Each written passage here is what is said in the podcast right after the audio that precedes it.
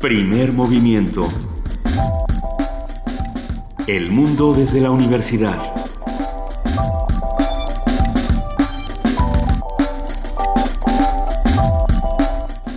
Muy buenos días, esto es Primer Movimiento, son las 7 de la mañana con 4 minutos de este Viernes 13 de noviembre, querida Luisa Iglesias. Hoy es viernes 13, querido Benito Taibo. Y bueno, nosotros estamos aquí en la cabina de Radio UNAM agarrando vuelo para arrancar el primer movimiento. Han pasado cosas esta mañana. Como es viernes 13 y para muchos es de mala suerte, pues se tenía que discutir el presupuesto de egresos, ¿no? ¿Por qué no discutirlo el viernes a las 12 de la noche? ¿O no? Sí, no, bueno un tema complejo, vamos a ir viendo qué pasa, porque esta discusión Pero no creo que tenga que ver nada con la fecha, es una verdadera casualidad. En, otras eh, tradiciones es martes 13, el día de la mala suerte. Para los griegos es martes 13, en la tradición judio-cristiana es viernes 13.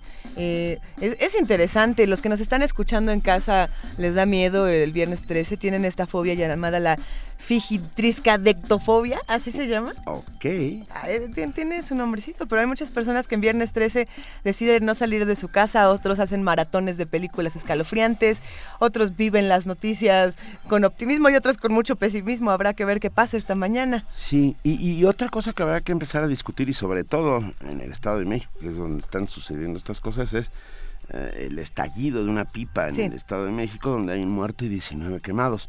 Ah, y ya empieza ah, el run run a sonar que hay que hacer una nueva regulación para el transporte de ah, material peligroso que no puede seguir transitando por la ciudad tan alegremente como, como hasta el día de hoy sucede. ¿Quién da los permisos para que estos camiones circulen? ¿Por qué no hay una regulación adecuada? Parece una vez más un caso donde la corrupción este, se cuela y acabamos en accidentes trágicos, ¿no? Sí, sí, eh, pero bueno, a ver, les vamos a contar, porque hoy tenemos muchas cosas. Hoy es viernes de ocio, viernes 13 de ocio. Y vamos a arrancar con el Festival de Música de Morelia, Miguel Bernal Jiménez, y tendremos con nosotros a Verónica Bernal Vargas, su directora general, contándonos todo lo que en él sucederá. Hablaremos sobre el Instituto de Física Puertas Abiertas. Vamos a platicar con Saúl Ramos Sánchez, coordinador docente del Instituto de Física de la UNAM e investigador titular del mismo. En la colaboración de la Dirección de Literatura de la UNAM, su titular, la doctora Rosa Beltrán, eh, nos hablará sobre la antología de cuento costarricense que se presentará ya eh, con bombos y platillos en la Feria Internacional del Libro de Guadalajara. En nuestra nota del día vamos a hablar sobre el buen fin, un manual de uso para el buen fin. ¿Qué, saben los que nos están escuchando de este fin de semana? ¿Se van a gastar su dinero? ¿Lo van a ahorrar? ¿Lo van a, lo van a qué? E, es, un fin de semana muy extraño, a mi parecer. Eh, no, no creo que realmente sea un buen fin de semana para hacer estas compras enloquecidas. No es como el Black, el Black Friday en Estados Unidos donde realmente hay descuentos. Aquí no los hay. Pero, pero lo vamos a platicar en nuestra nota del día con el economista Francisco Rodríguez. Él es miembro del Consejo Editorial del Observatorio Económico de la Universidad Autónoma Metropolitana, Unidad Azcapotzalco. Estará con nosotros, como todos los viernes, y, para nosotros es un verdadero placer, eh, la maestra Guadalupe Ferrer, directora de la Filmoteca de la UNAM, hablándonos sobre Riz restaurado. ¿De qué estamos hablando? Uh, México Insurgente, esa icónica película de Paul Leduc, está restaurada y la, verdad es que a mí me parece una de las grandes joyas del cine nacional y en donde sale, para mi gusto, el mejor Pancho Villa en la historia de ah, nuestro cine, ¿sí? ¿Que sabes quién es? Heraclio Cepeda. Así es. Heraclio Cepeda. Entonces, bueno. ¿Crees que hay oportunidad de ver esta película en pantalla grande? Por supuesto. Si está restaurada, la Filmoteca de la UNAM muy pronto la pondrá, la pondrá en pantalla y iremos a disfrutarla una vez más porque no ha perdido una gota de su vigencia. En Poesía Necesaria, esta mañana Benito nos va a deleitar con... ¿O nos echamos un volado? Vamos a ver cómo va a estar. Por favor, escríbanos arroba P Movimiento con el hashtag Poesía Necesaria. ¿Qué quieren escuchar hoy? Vamos a hacer un, versus una vez más, a ver ¿qué, qué, se arma, cuál es el poema que escucharemos esta mañana. En nuestra mesa del día, una discusión francamente interesante. ¿Cómo se cambia el mundo sin balas? El festival Mundos Posibles. Estará con nosotros su directora Alejandra Valdés Teja contándonos justamente eso, cómo podemos cambiar el mundo sin necesidad de violencia. Quédense con nosotros aquí en Primer Movimiento a través del 96.1 de FM Radio UNAM. Vamos a estar de 7 a 10 de la mañana. Ya nos empezaron a escribir, ya Adam Beldarrain ya nos mandó su imagen de es viernes 13, todos a escuchar Primer Movimiento. Eh, dicho por Jason. Y hoy Coluz dice, yo no soy supersticioso porque es de mala suerte. me pasa exactamente lo mismo. Ya no soy supersticioso en absoluto, pero bueno. bueno, pues con eso arrancamos esta mañana. Nos vamos a nuestro primer corte informativo del día con nuestra compañera Cindy Pérez Ramírez. Muy buenos días, querida Cindy. Buenos días, Luisa Benito. Buenos días a todos.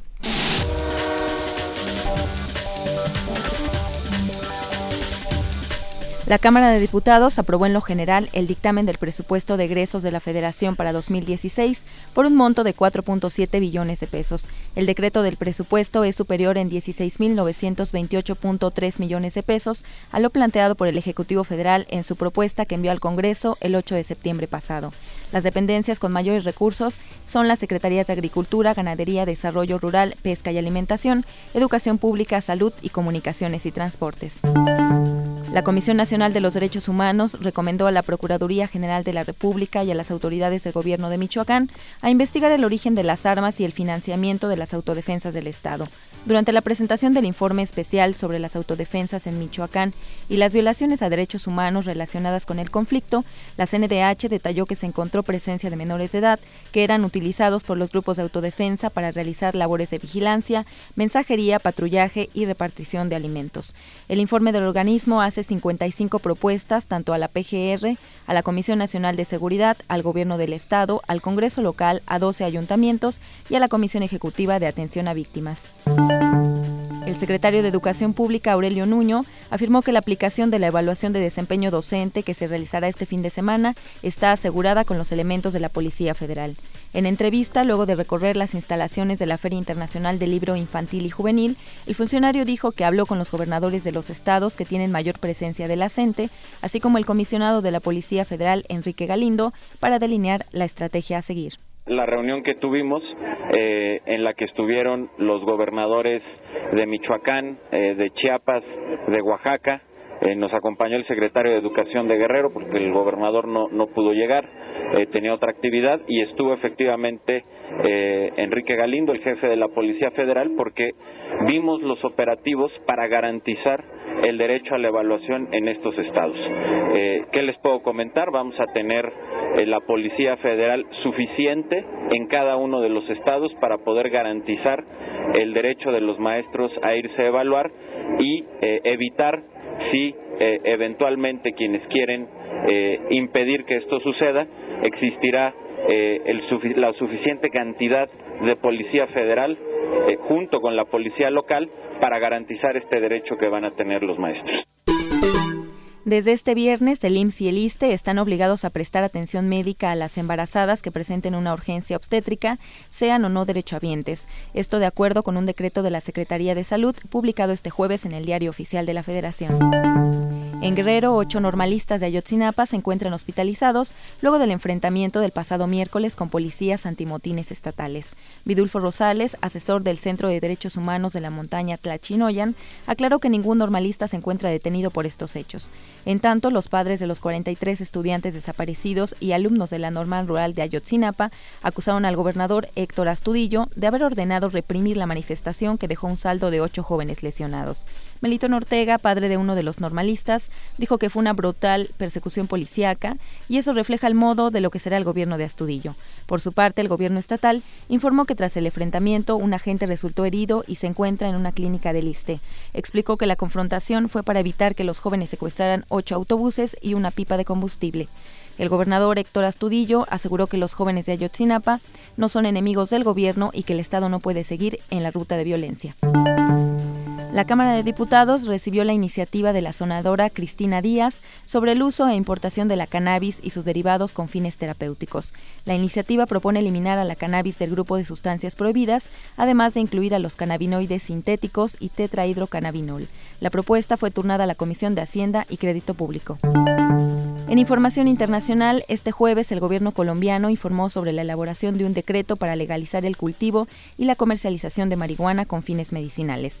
El ministro de Justicia, Yesid Reyes, y quien hizo el anuncio, dijo que dicho decreto solo abordará la plantación de marihuana para la fabricación de sustancias con fines medicinales o científicos. Tras la detención de dos de sus sobrinos en Estados Unidos, el presidente venezolano Nicolás Maduro señaló que se trata de un ataque imperialista y una emboscada. Efraín Antonio Campo Flores y Francisco Flores de Freitas han sido acusados de intentar introducir 800 kilos de cocaína en ese país. Por su parte, el presidente de la Asamblea Nacional, Diosdado Cabello, también condenó el arresto y aseguró que el imperio norteamericano está atacando por todos lados al gobierno de Maduro pide alto comisionado de la ONU a Venezuela a promover y proteger los derechos humanos. El alto comisionado de la ONU para los Derechos Humanos, Said Raad al-Hussein, instó este jueves a Venezuela a esforzarse por avanzar en la promoción y la protección de las garantías básicas, tanto en el plano nacional como internacional. Al-Hussein hizo esas declaraciones en una sesión especial del Consejo de Derechos Humanos para escuchar una intervención del presidente del país sudamericano Nicolás Maduro a propósito de la reciente reelección de Venezuela para integrar ese órgano.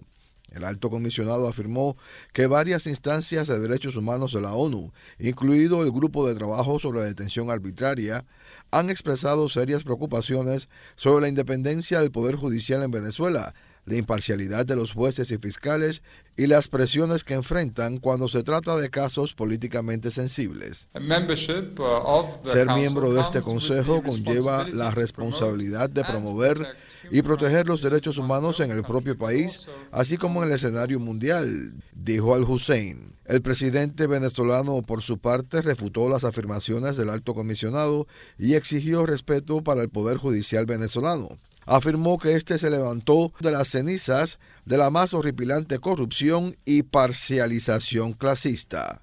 Maduro denunció el acoso que sufre su país con la manipulación del tema de los derechos humanos y pugnó porque organismos de la ONU como el Consejo de Derechos Humanos no sean utilizados contra gobiernos rebeldes como el de Venezuela, que difiere de la media que quiere imponer una sola visión del mundo. Jorge Millares, Naciones Unidas, Nueva York. you Alrededor de 25.000 personas se manifestaron este jueves en el centro de Atenas para protestar en contra de las nuevas medidas de austeridad exigidas por los acreedores internacionales de Grecia.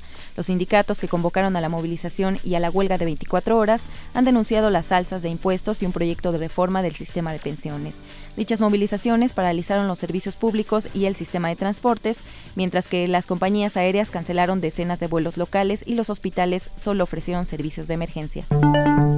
Hoy en la nota de la UNAM, la Universidad Nacional Autónoma de México informa que derivado de una tarea conjunta, la tarde de ayer elementos de la Procuraduría General de la República lograron la detención de tres personas en la colonia Pedregal de Santo Domingo, próxima a Ciudad Universitaria, por delitos contra la salud en su modalidad de posesión con fines de comercio.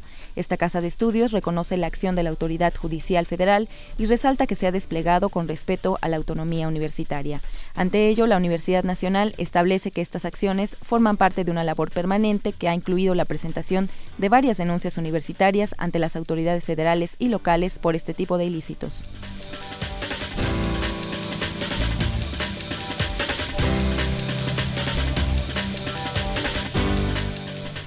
Muchísimas gracias a nuestra compañera Cindy Pérez Ramírez por este corte informativo de las 7 de la mañana. Cindy, que tengas un gran día. Nos escuchamos a lo largo de la transmisión. Así es, Luisa Benito, que tengan buen día. Gracias, querida.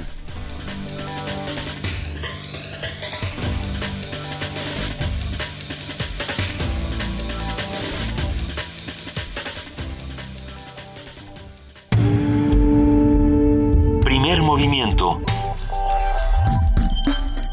Donde todos rugen, el puma ronronea.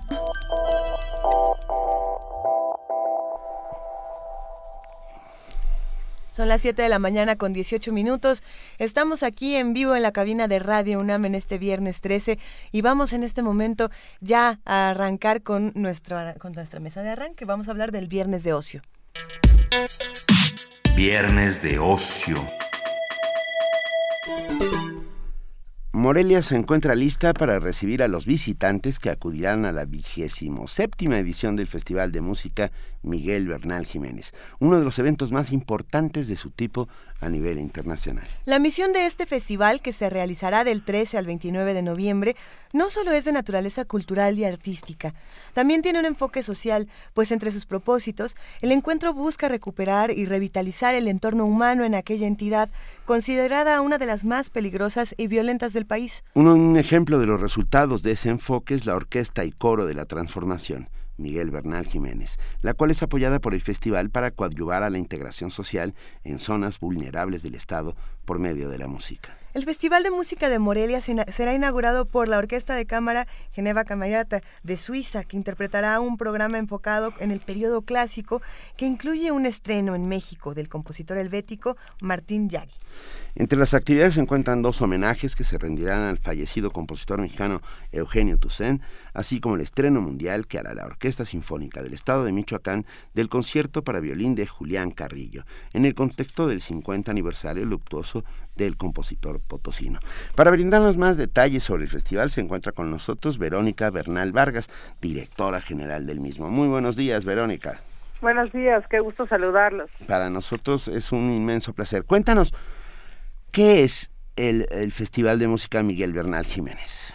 Bueno, pues es un festival que justo estamos en la edición número 27, que uno de los propósitos principales, de quien lo fundó fueron dos hijos del maestro Miguel Bernal Jiménez, fue traer lo mejor de la música de concierto a Morelia, a México, pero también, bueno, pues este legado académico, es decir, estos grandes exponentes de la música no solamente vienen a deleitarnos con grandes conciertos, sino también a dar cursos y clases magistrales a los chicos estudiantes de música del país. Con, el paso del tiempo, el festival ha ido transformando su vocación de ser solamente una suerte de escaparate de la música a convertirse en una suerte de herramienta para la transformación social, para, para intentar unir eh, este tejido que se ha ido rompiendo por medio de la violencia en el Estado. ¿Es así? Claro, mira, desde hace un año justo tenemos a esta orquesta y coro, donde tenemos niños desde los cuatro años hasta los 21 años. estos 160 niños, bueno, pues historia está cambiando a través de la música.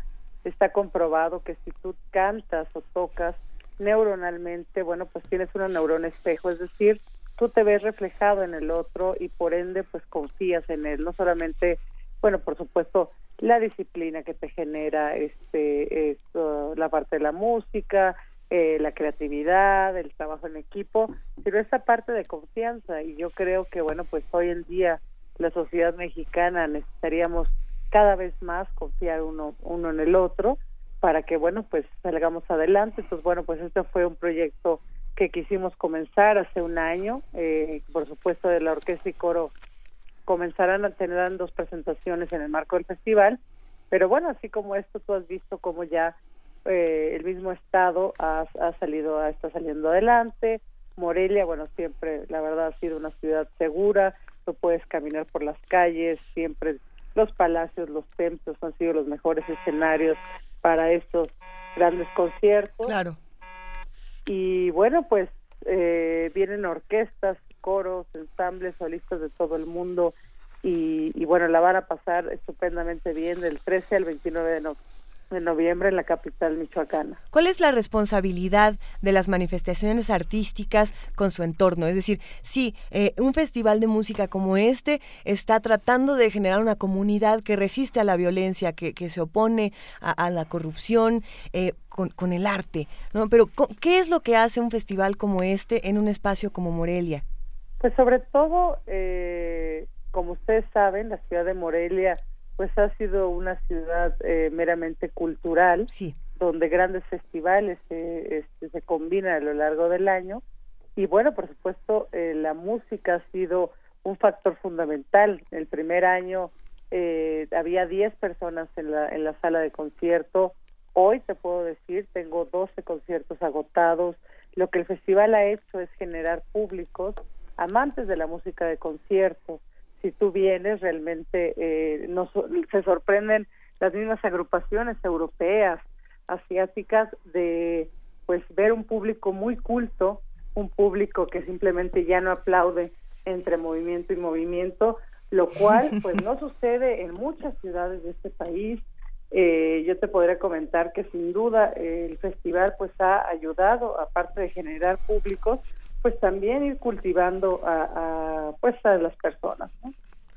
Sin duda. Cuéntanos, por favor, eh, Verónica Bernal, ¿qué podremos ver en el Festival de Música Miguel Bernal Jiménez estos ¿Cuántos días son? Son, son bueno, desde el 13 al 29 de noviembre. O sea, varios, 16. son tres fines de semana justo, porque comenzamos hoy día 13, que o sea, es eh, del 13 al 16, posteriormente del 20 al 22 y después del 27 al 29. Y entre semana, pues son todas las actividades académicas, conciertos didácticos para los niños, que eso también es fundamental ¿Por qué? Porque los jóvenes eh, tienen un poco ese estereotipo de que la música clásica es aburrida, es para viejitos o es para una élite. Entonces, esto es por el desconocimiento de la música clásica. Ahora con los niños que hemos venido pues ya durante varios años trabajando, pues ¿qué te pasa? Que cuando estos niños sean jóvenes, pues es parte de su vida, ya no lo ven como eh, estos estereotipos se van combatiendo, digamos, se van quitando. Entonces, bueno, pues eh, abrimos hoy con la Geneva Camerata, tendremos eh, justo ahorita a las 12 del día la masterclass de Antonio Sánchez, este gran baterista mexicano que compuso la música para la película Berman, donde va a trabajar pues con los chicos percusionistas y bateristas de México y así como esto, bueno, pues tenemos el fin de semana Glass Duo, un dúo de Polonia que trae su arpa de cristal, que son para la gente que no sabe un poco de este sentido es son copas de cristal donde con el roce de los dedos pues hace desde la tocata de fuga de Bach, desde Libertán. Ah, qué maravilla. sí, grandes obras de compositores universales, eh, unos tapetes de flores, que uno nuestros artesanos de Pataman, más de tres millones de flores naturales en un kilómetro de tapete natural. O sea, es parte también de eh, mostrar nuestro gran patrimonio que tenemos, ¿no? Eh, en Michoacán y bueno, pues eh, siempre los artesanos están presentes y así, bueno, pues conciertos, por supuesto, de jazz, de música antigua, de música, por supuesto, clásica, que es la principal, algo también de música contemporánea. Entonces, bueno, pues eh, muy, muy esperado ya el día de hoy para poder inaugurar y comenzar con esta fiesta musical. Qué maravilla. ¿Con, con qué? A ver, cuéntanos, ¿todavía hay boletos para hoy? No. Bueno, para hoy no. Se agotaron justo desde los últimos días de septiembre. Siempre salimos a venta los primeros días de septiembre. Eh, la gente también ha estado como agradecida con el festival porque un poco sabemos la economía cómo está en el país. Claro. Entonces hemos hecho pues unas políticas de descuentos que en septiembre pues todo el mundo podría comprar el 50% de descuento.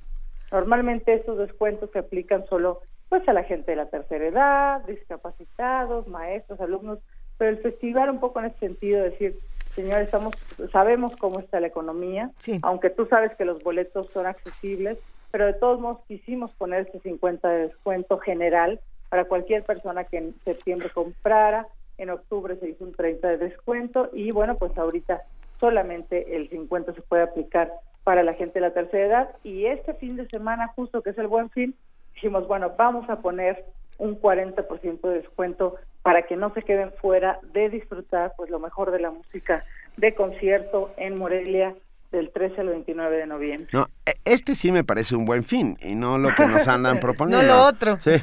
No, para nada. oye, aquí no subimos precios para luego bajar. Exacto. Bien dicho, Verónica. Me, me, me, gusta mucho cómo se está planteando este festival. Creo que estamos muy emocionados todos los que estamos en otros lados del país. ¿Qué hacemos? ¿Todavía podemos llegar a Morelia? ¿Hay oportunidad? ¿Hay, hay lugares donde quedarse? No, no. Sí, por supuesto. Mira, eh, en la página del festival. Sí www.festivalmorelia.mx van a poder ver desde tarifas de hoteles, eh, descuentos también en restaurantes, hay por supuesto tarifas especiales para la gente que viene al festival, hay tarifas también especiales desde los vuelos, desde un auto, desde si te vienes en SM, en fin, para que puedan llegar, hospedarse en el hotel que pues, mejor les acomode y eh, comer delicioso. Ustedes saben que en Morelia siempre, siempre la comida, bueno, pues es extraordinaria y, bueno, la van a pasar muy bien. Hay recintos hay muchas actividades gratuitas también, ¿no? Porque es muy importante decirlo, por ejemplo, una Susana Zabaleta con sus boleros este domingo. Este, ¿Gratis? sí, claro, wow. Circo que va a estar en los tapetes de flores. Es una actividad padrísima para que los niños vean, nunca han visto un tapete de flores naturales, ¿no? Y más, bueno, pues en un, casi un kilómetro este flor natural con eh, músicos este, circenses, en fin, eh, van a estar muy, muy contentos. Vénganse, son bienvenidos. Eh, nos encantó ver que este año hasta de Brasil, Venezuela compraron boletos. Ah. Siempre normalmente era pues Estados Unidos, Canadá y por supuesto del interior del país. Pero bueno, ahora sí, este, sí me quedé un poco sorprendida y me dio mucho gusto ver que de Sudamérica pues venga gente al festival. Qué maravilla. Oye, Verónica, perdón, pero no resisto la tentación, la curiosidad. ¿Te apellidas Bernal de casualidad? Sí, soy nieta del maestro. No, es de casualidad, pues, por eso, por eso lo pregunto. Eres nieta del maestro Bernal Jiménez. Sí, yo no tuve la suerte de, ser virtuosa y de poder, pues, componer y, ser músico como él. Eh, mi padre fue el que creó el festival porque mi abuelo muere a los 46 años. Súper joven. Súper joven. Dejó un legado de 250 obras. Wow. Entonces, sí, tan joven que murió. Eh, y va a haber, por supuesto, un coloquio eh, en homenaje a él, hablando de, pues, no solamente su obra, sino también un legado académico muy importante que él hizo, la aportación. Y bueno, pues eh, mi padre tenía 16 años cuando muere mi abuelo y él varias décadas después, con su hermano Eugenio, deciden eh, pues seguir un poco, ellos eran empresarios, pero decían, bueno, ¿qué, ¿qué legado cultural tenemos que seguir aportando como lo hizo nuestro padre? Y fue que deciden comenzar este festival que hoy cumple 27 años gracias al sueño pues de, de mi abuelo de convertir a Morelia en su Salzburgo de América, como él decía. ¡Ah, qué bonito! Y bueno, pues hoy continuar con este trabajo de mucha gente que a lo largo del festival ha trabajado y ha hecho posible el prestigio del festival. Bueno, hay que, hay que decir que los recintos que se contemplan presentaciones musicales durante todos estos días del festival son el Palacio Municipal, el Palacio de Gobierno, la Casa de Cultura, Catedral, el Centro Cultural Clavijero, el Teatro Ocampo, la Plaza Ocampo, el Teatro Morelos, el Templo de San Diego, el Templo de las Rosas y el Teatro José Rubén Romero. O sea, tienen muchos Están escenarios. en todo Morelia. sí, un poco también en este, eh, pues es eh, quien no conoce Morelia, los invito a que vengan. Es una ciudad eh, virreinal donde imagínense que entran a un palacio y se van a encontrar, por ejemplo, eh, un concierto que se llama Máscara contra Cabellera, con estos dos grandes, donde van a entrar y van a ver un ring de box. Pero quien va a debatir son dos pianos de gran concierto, este, bueno, con dos grandes pianistas mexicanos. Entonces, en ese sentido, también es un poco el innovar, es la orquesta de vegetales que también tendremos el fin del medio, del 20 al 22, eh, hacen de una zanahoria una flauta, de una sandía una percusión, estos grandes músicos vieneses, pero bueno, un poco en esta innovación, es la primera vez que en México se ve una orquesta de vegetales, eh, o un Hari Prasad Chaurasia, el, músico de la India, quien ha tocado en premios Nobel de la Paz, quien el cine no se podría concebir sin la música de este gran eh, artista no eh, hindú en fin, hay mucho, así que hay una gran variedad para el gusto del público, para que pueda disfrutar de estos grandes exponentes y pasarla muy bien. Yo creo que al final eso es, uno viaja a algún sitio para tener una experiencia de vida y el festival, se los puedo prometer, que se los va a dar. No, todavía no salgo de mi estupor con lo de la orquesta de vegetales. Eh, en estos tiempos de veganos y de lo light, es ya lo que necesitábamos, vamos. bueno, bueno, bueno, yo creo que todo con medida, pero ah. sí, sí, este, e, es, es esta parte donde el Consejo Artístico, conformado por el doctor Javier Álvarez, Ricardo Gallardo y Rodrigo Sigal, pues quisieron darle, no, no solamente traer lo mejor de la música de conciertos, sino cómo traes exponentes de todo el mundo pero también dando eh, un poco de innovación. Sí, sin duda. O, eh, también las nuevas tecnologías eh, es una parte fundamental. Entonces, este mapping de la catedral con música justo del maestro Miguel Bernal Jiménez, la gente, bueno, pues el año pasado 500 mil personas compartieron el video y nos decían, nos volvieron a dar esperanza. Entonces decían, por favor repítanlo, por favor. Y tú sabes que el festival pues no repite nunca, ¿no? O sea, nunca. Y entonces fue de, ¿sabes qué? Sí, vamos a volverlo, claro, le hicimos ciertas innovaciones, fin, pero también eso, eso nos ha acercado mucho a la gente y a los jóvenes para quitarse, pues, este, te digo, este estereotipo erróneo de que es música eh, aburrida. Precisamente, eh, ya, ya para despedirnos, Verónica, hablando de cómo se cura un festival como este, cómo se selecciona, si bien hay, hay compositores virtuosos y manos virtuosas, también hay oídos virtuosos que, que seleccionan los mejores contenidos, que hacen curadorías sonoras maravillosas, que, que este es el caso. ¿Cómo es para ustedes hacer un festival como este eh, se lleva mucho tiempo el proceso, la selección, cuántas personas están eh, metidas en la creación del Festival de Música de Morelia. Claro, mira, normalmente te lleva unos dos años, nosotros quisiéramos que fuera más. ¿Por qué? Porque los grandes músicos, las grandes orquestas, eh, pues ya te dicen, yo estoy disponible para el 2018, pero tú sabes que a veces culturalmente todavía no tenemos en México esto de que, pues, eh, por ejemplo, el festival es una asociación civil donde, pues, eh, busco yo una procuración de fondos tanto del sector público como el sector privado. Sí. Pero, pues, muchas veces no hay una continuidad. Es decir, cuando le dices a un gobierno, oye, a ver, es un festival consolidado, es un festival que ha demostrado lo que ha generado socialmente, económicamente, etcétera, porque los festivales, pues, dejamos una derrama este, te dicen, bueno, sí, pero nos vemos el próximo año. Y entonces cada año estás, haz de cuenta, yo termino el 29 de noviembre y el día 30 yo ya tengo el programa del 2016, pero no tengo el recurso. Y entonces es, comienza de cero, otra vez a buscar esa procuración, pero sí la curaduría eh, debe de ser de gente experta.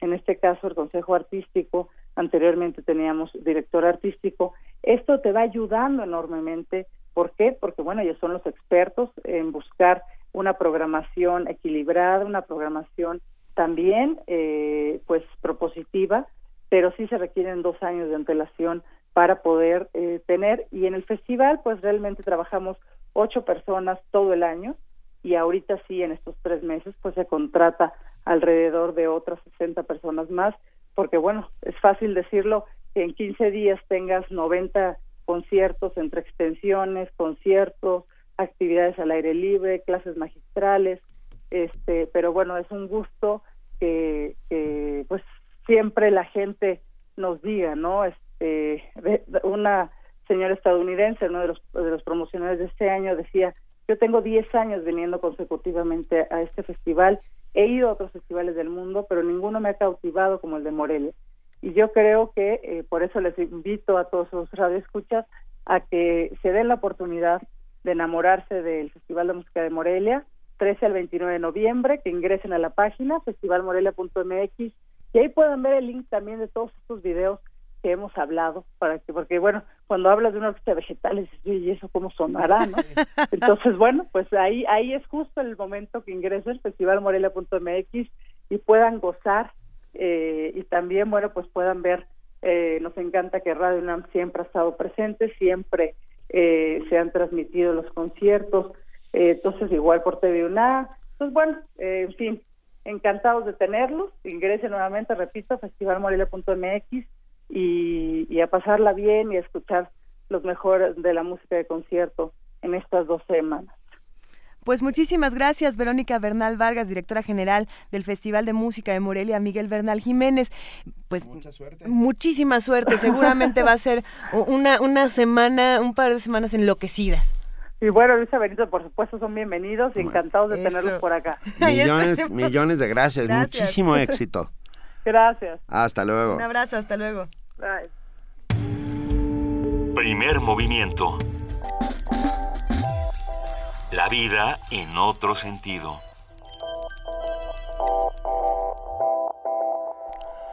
Seguimos aquí, son las 7 de la mañana, 37 minutos. Divulgar el conocimiento científico en el área de física y difundir la investigación que se realiza por parte de sus académicos y estudiantes son compromisos importantes en el Instituto de Física de la Universidad Nacional Autónoma de México. Este instituto cuenta con seis departamentos y más de 30 laboratorios, donde investigadores, técnicos, académicos y estudiantes trabajan en el estudio de temas muy variados de la física, abarcando desde el microcosmos hasta los amplios horizontes de la cosmología, desde muy bajas hasta muy altas energías y desde problemas fundamentales en la física hasta sus aplicaciones en cuestiones tan importantes como la medicina, la biología, el estudio de materiales arqueológicos y mucho más. El espectro, el espectro es muy, muy amplio. El Día de Puertas Abiertas es una jornada en la que el instituto abre sus puertas a visitantes para dar a conocer quiénes lo integran, qué hacen y cómo lo hacen. Pero tenemos aquí toda la lista de lo que va a suceder, pero yo creo que mejor hablamos con Saúl Ramos Sánchez, coordinador docente del Instituto de Física de la UNAM e investigador titular del mismo que está esta mañana con nosotros en primer movimiento. Muy buenos días, Saúl Hola, Ramos. ¿qué tal? Muy buenos días. Muy, eh, muy buenos días también al público. Un enorme placer. Uh, vamos Vamos a ver, ¿cuándo arranca el día de puertas abiertas? En unos minutos. Ah, ahora mismo. Sí. Tiene que arrancar a las nueve, pero ya estamos recibiendo visitantes, ya están formándose para poder ingresar a todos los laboratorios y a las actividades que tenemos programadas para todo este día, a partir de las nueve. A ver, tenemos muchísimas actividades. Eh, platícanos, por favor, qué es lo que va a pasar esta mañana. Pues lo primero que va, a pasar es que van a llegar nuestros visitantes y van a poder acceder a nuestros laboratorios primeramente y después vamos a tener una serie de pláticas de divulgación de la ciencia en el auditorio principal de nuestro instituto, en el Alejandra Haidar, para posteriormente proceder a observar todas las otras pláticas menos divulgativas que tenemos especialmente diseñadas para estudiantes de licenciatura, estudiantes de maestría que quieren también emprender su viaje hacia la academia o bien que quieren enterarse simplemente acerca de las técnicas que se emplean para llegar a todos los descubrimientos que aquí se realizan. Eh, además, vamos a tener una serie de concursos, una serie de juegos, una serie de exhibiciones de carteles, vamos a tener un taller bastante divertido en el que las personas van a poder aprender dinámicamente qué es lo que se hace en cuanto a carpintería, diseño de materiales, etcétera, en el taller técnico que tenemos en el instituto y van a poder también ah, disfrutar de algunas ah, diversiones. Tenemos un rally un rally en el cual las personas van a, bueno, los estudiantes que se inscribieron van a tener que concursar, resolver una serie de retos para que finalmente descubran de qué se trata la física jugando. Eso me, si hubiera pasado cuando yo era joven, tal vez mi futuro hubiera sido distinto. Ah, a ver, hay pláticas de divulgación, exposiciones de carteles de divulgación, fotografía científica, visitas guiadas a laboratorios, departamentos y grupos. ¿Abren de plano las puertas? ¿Se puede entrar a todo el instituto?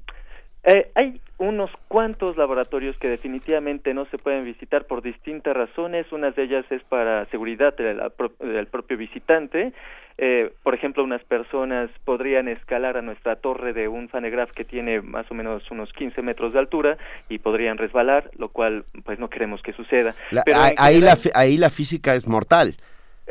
sí, sí, y de hecho sí ha habido accidentes en el pasado, hace bastantes años, y por eso queremos prevenir que no ocurra ningún accidente. Y hay otros lugares en donde también hay alta radiación, exposición a láseres de alta potencia, etcétera, en donde nuevamente por seguridad preferimos no exponer a los visitantes. Pero de ahí en fuera, los cubículos de los científicos teóricos y experimentales están abiertas a cualquier persona que nos quiera visitar. Y todos estos eh, científicos teóricos y experimentales están estarán ahí hablando de su experiencia, contando qué hacen.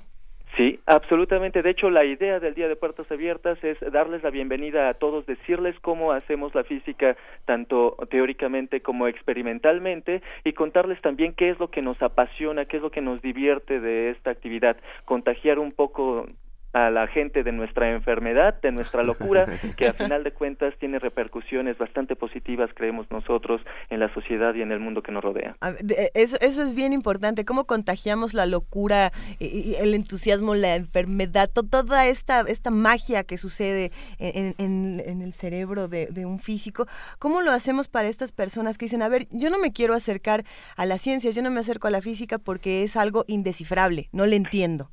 Que lo, lo, apasionante para nosotros es que en realidad dentro de estas cifras, dentro de estos números, dentro de estas ecuaciones, en realidad hay un juego que es lo que vemos, lo que percibimos a nuestros alrededores. Hay personas que trabajan aquí mismo, como, como mencionaron ustedes, con material arqueológico. Entonces, en realidad las personas que están interesadas en la historia simplemente porque les gusta la historia de nuestro país, por ejemplo, podrían apasionarse estudiando las máscaras, las pirámides, todo. Y resulta que a final de cuentas, todas estas técnicas que aprendemos en realidad no son más que un alimento para finalmente poder jugar con lo que nos interesa. Lo que hacemos aquí todos nosotros es simplemente divertirnos entendiendo la naturaleza, entendiendo a los árboles, entendiendo las pirámides, entendiendo las rocas, entendiendo las nubes, entendiendo el macrocosmos y el microcosmos, analizándolo hasta sus últimas consecuencias. Yo tengo la impresión de que un niño tiene justamente la característica que tenemos todos aquí en este instituto, nos gusta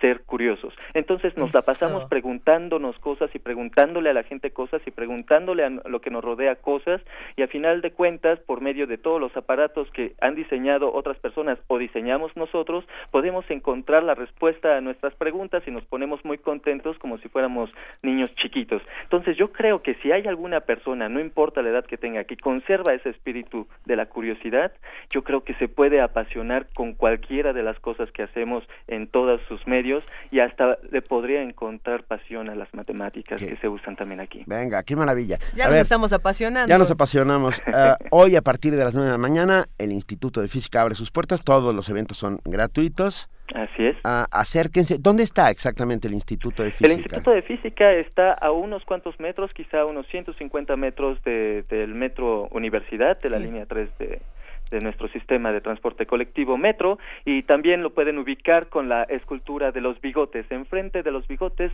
se encuentra nuestro instituto disponible para todo el público. Venga, pues ¿Tienen, hoy... ¿Tienen Twitter, Facebook para que podamos compartir más con ustedes? Absolutamente. Eh, solamente que eh, se me olvida siempre cuál es el... Nosotros lo buscamos, y lo seguimos y lo, compartimos. Perfectamente, por favor. Eh, bueno, el Facebook es eh, Instituto de Física UNAM, así como suena, y el Twitter es arroba IF-UNAM. Ya lo subimos, ya lo tenemos en nuestras redes sociales. Pues que tengan mucho éxito. Ah, nosotros lamentablemente no podremos acompañarlos, ah, pero ojalá que todos los que hacen comunidad aquí en Primer Movimiento se acerquen al Instituto de Física, puedan ah, hacer esas preguntas que tienen en la cabeza y disfrutar un día en Ciudad Universitaria que además es patrimonio cultural de la humanidad. Pues los invitamos este viernes 13 de noviembre de 9 a 18 horas. Por favor. Ahí estaremos. Repetimos, es arroba if-unam. Instituto de Física. Mucho, mucho éxito. Gracias por estar con nosotros esta mañana. Gracias a ustedes y gracias al público que nos escucha. Un abrazo, Saúl. Hasta luego. Hasta luego. Primer movimiento. Donde la raza habla.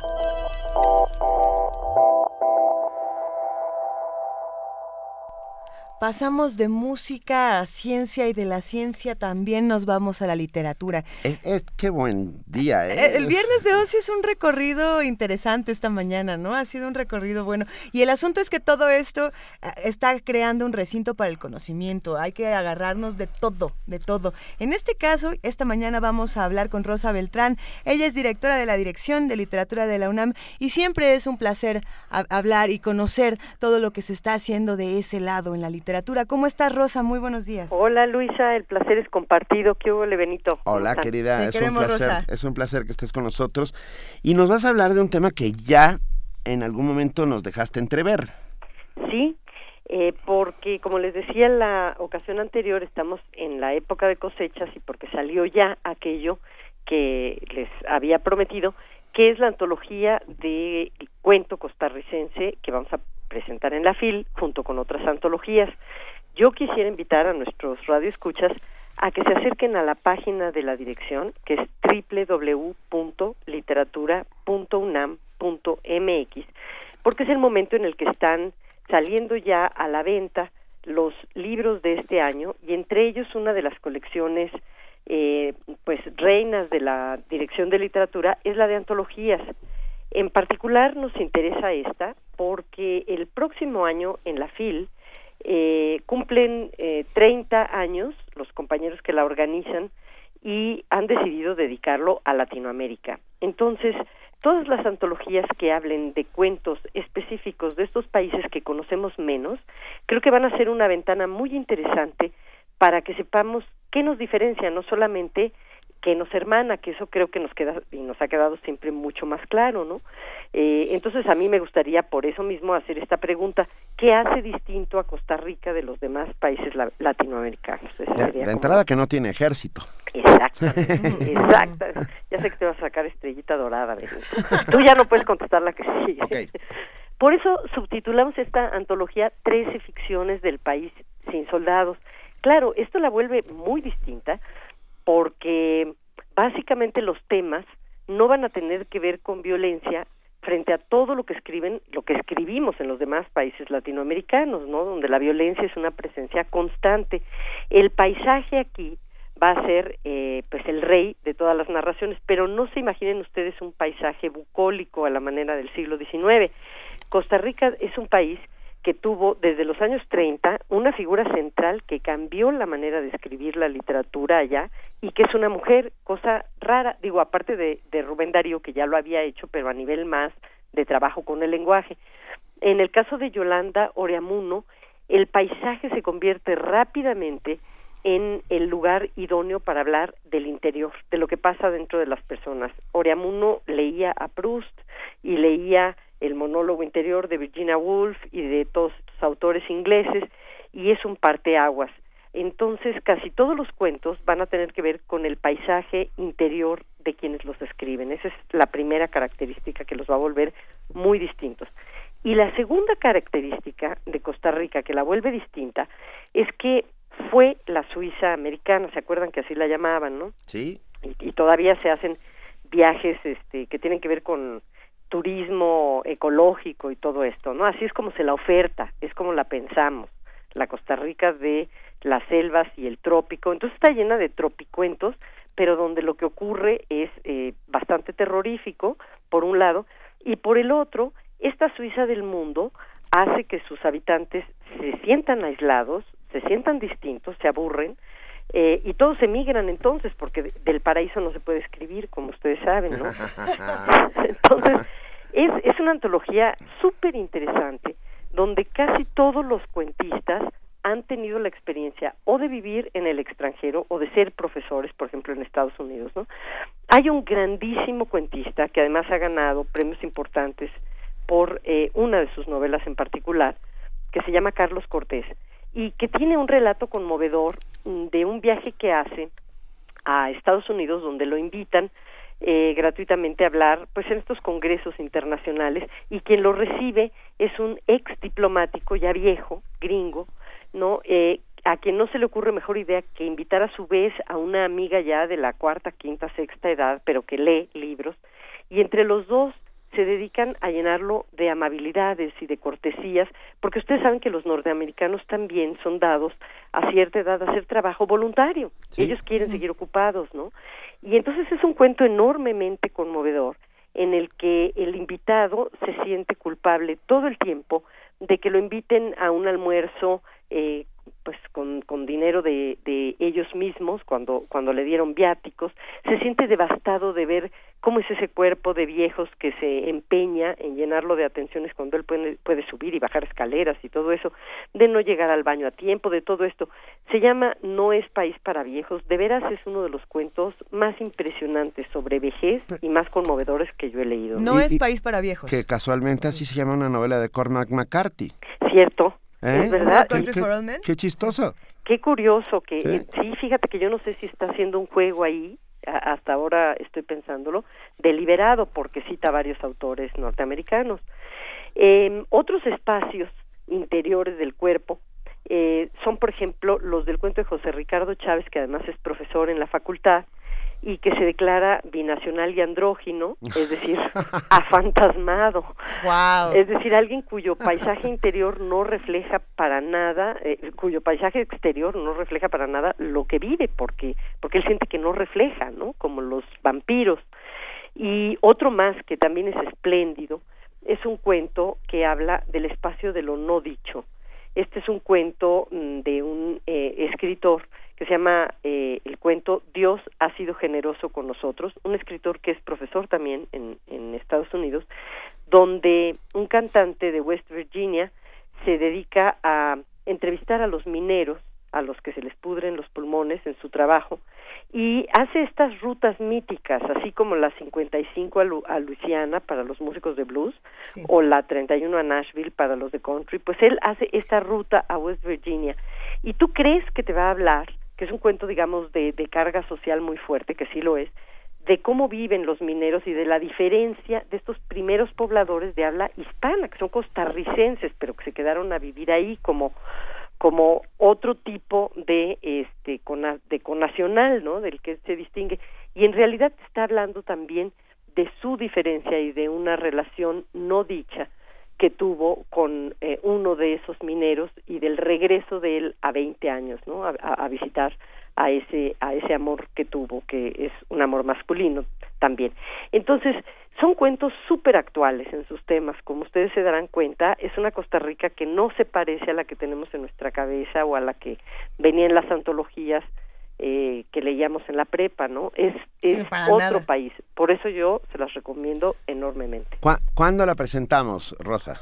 Mira, la vamos a presentar el sábado, primero de, eh, de la fila, es decir, el 28, ah.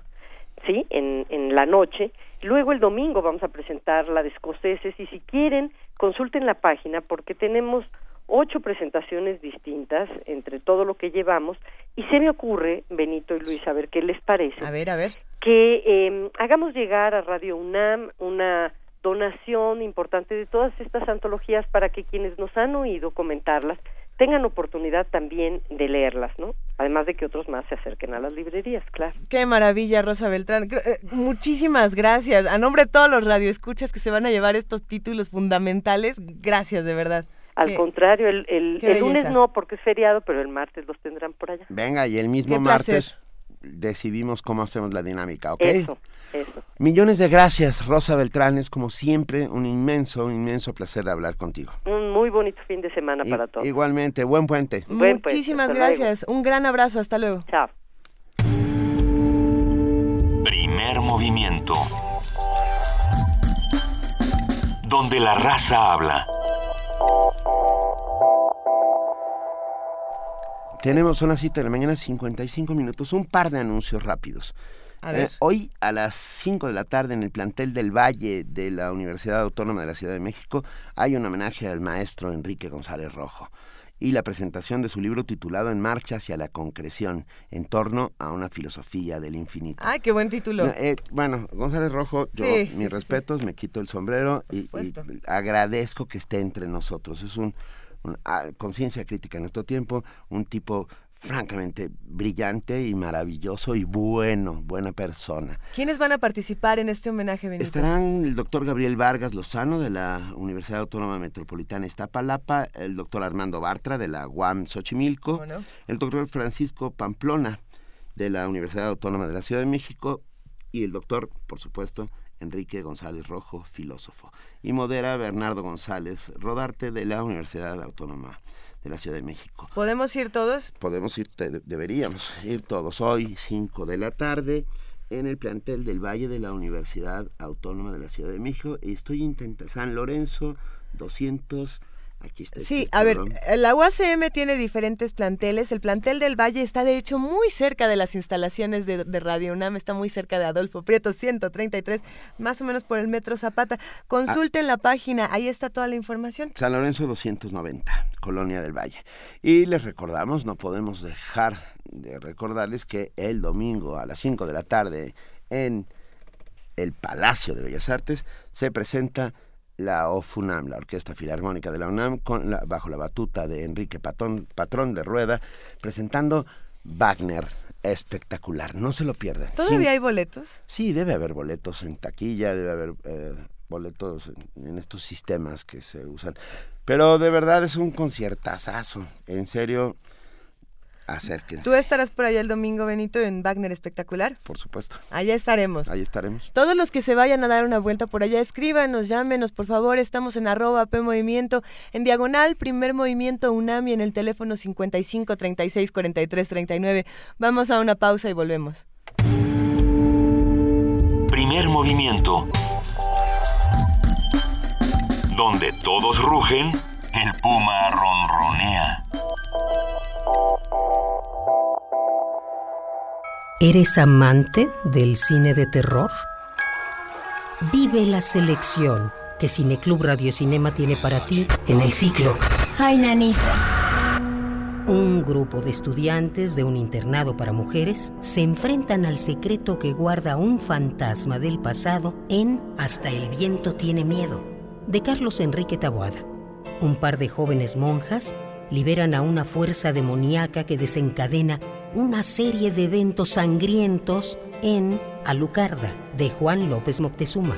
Una mujer busca los motivos que ocasionaron el accidente de su hermana gemela en Kilómetro 31, de Rigoberto Castañeda. Una obsesión infantil por las historias sobre brujería se desatan en Veneno para las Hadas, de Carlos Enrique Taboada. Te esperamos todos los jueves de noviembre a las 18 horas en la sala Julián Carrillo. Cineclub Radio Cinema y Radio UNAM invitan. El Tribunal Electoral del Distrito Federal te garantiza, entre otros derechos, votar y ser votado, asociarme libre e individualmente, ejercer mi participación como ciudadano. Para ello, el TEDF resuelve las controversias que plantean ciudadanos, candidatos independientes, partidos y asociaciones políticas, entre otros. Como ves, es una función que el TEDF realiza de manera permanente y para todos. Tribunal Electoral del Distrito Federal por la defensa de tus derechos político-electorales. Nuestra universidad impulsa al talento mexicano. Fundación UNAM ha apoyado a más de 400 alumnos de preparatoria para perfeccionar su inglés en Estados Unidos, esto desde el 2010. Súmate, entra a www.funam.org.mx para descubrir cómo. Con tus donativos hacemos posible lo imposible. Qué bien se siente regresar a la universidad un poco de lo que nos ha dado. Fundación UNAM.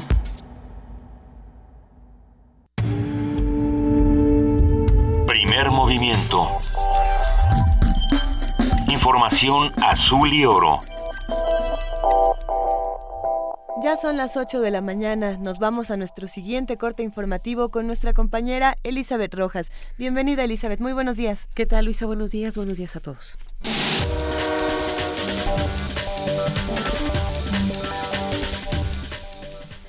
La Asociación Civil Mexicanos Primero hizo un reclamo a la decisión del Instituto Nacional para la Evaluación de la Educación de excluir la participación activa de los ciudadanos como observadores en la evaluación de desempeño docente.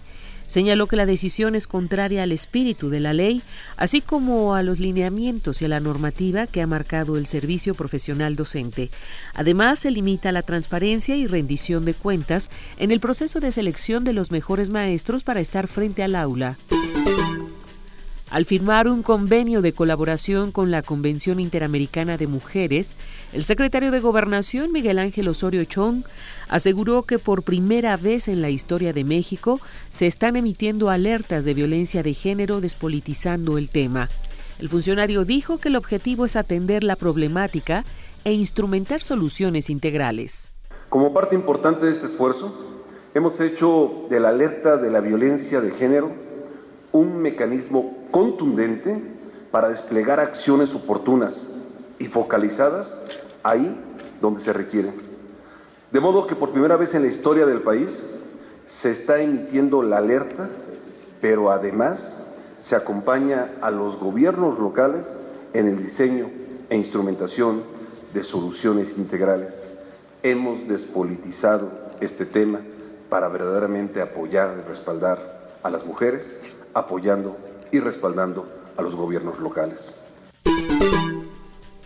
La ministra de la Suprema Corte de Justicia de la Nación, Olga Sánchez Cordero, comentó que es viable el llamado a especialistas para decidir el futuro de la penalización o despenalización de la marihuana. Entrevistada al término de la inauguración del primer encuentro internacional Juzgando con perspectiva de género, Sánchez Cordero señaló que así se construyen las decisiones y que las voces disidentes son bienvenidas. Cabe recordar que la ministra respaldó el proyecto del ministro Arturo Saldívar el pasado 4 de noviembre. La Procuraduría General de Justicia de Chiapas rescató a cuatro menores de edad que eran explotados laboralmente en la finca cafetalera San Lorenzo. Durante un operativo realizado por elementos de la Fiscalía Especializada de Delitos Cometidos en contra de inmigrantes, se localizaron a los menores de 9 y 16 años de edad, originarios de Guatemala y que trabajaban 10 horas diarias. Los infantes, que estaban en compañías de sus padres, separaban los granos de café recibiendo la cantidad de un peso con 50 centavos por cada kilo. En información internacional, en Beirut, capital del Líbano, ocurrieron dos atentados suicidas que dejaron al menos 43 muertos y más de 200 heridos. El Estado Islámico se adjudicó los ataques, aunque no se conoce que tenga alguna célula en Líbano. Las explosiones sucedieron en pocos minutos de diferencia en el área sur de Beirut, llamada Burj al-Baranjne, conocida base del grupo extremista chií Hezbollah, que ha combatido en Siria junto a las fuerzas de Bashar al-Assad. El primer suicida detonó su chaleco cargado de explosivos afuera de una mezquita, mientras que el segundo lo hizo cerca de una panadería. Un tercer sujeto fue encontrado muerto y con el chaleco lleno de explosivos. La FAO advierte sobre el riesgo de plaga de langosta en Yemen y el Cuerno de África. Las lluvias torrenciales y generalizadas que han afectado a Yemen, el norte y el cuerno de África en los últimos días podrían provocar en los próximos meses un incremento de las crías de langostas del desierto, advirtió la FAO. Los ciclones tropicales Chapala y Me causaron una gran destrucción en la península arábiga y en algunas partes del cuerno de África, dejando tras sí un terreno húmedo ideal para el nacimiento de insectos. La lluvia aporta humedad al suelo para que los insectos pongan sus huevos, que a su vez necesitan absorber agua, mientras que las lluvias permiten también que crezca la vegetación, que las langostas necesitan para obtener alimento y refugio, advirtió Keith Cressman, experto de la FAO. Añadió que tras levantar el vuelo, enjambres de decenas de millones de langostas pueden desplazarse hasta 150 kilómetros al día empujadas por el viento. Las hembras llegan a poner 300 huevos a lo largo de su vida, mientras que un insecto adulto puede consumir más o menos su propio peso en alimentos frescos por día. Un pequeño enjambre se come la misma cantidad de alimentos a diario que unas 35 mil personas. La FAO señaló que la prevención, principalmente a través de la alerta y reacción temprana, es clave para reducir el impacto de la langosta del desierto en las zonas agrícolas. Jorge Millares, Naciones Unidas, Nueva York. Para enfrentar la crisis migratoria, Suecia, el país con más refugiados per cápita de la Unión Europea, se ha unido al grupo de países miembros del espacio Schengen, con lo que a partir de este jueves ha establecido controles temporales en sus fronteras interiores. Esta medida, que durará 10 días, servirá para mantener bajo control la situación de las fronteras, señaló el primer ministro sueco Stefan Löfven. Uno de los acuerdos sobresalientes de la cumbre celebrada durante dos días en Malta entre la Unión Europea y África ha sido la constitución de un fondo para financiar proyectos de desarrollo con el objetivo de frenar el fenómeno migratorio.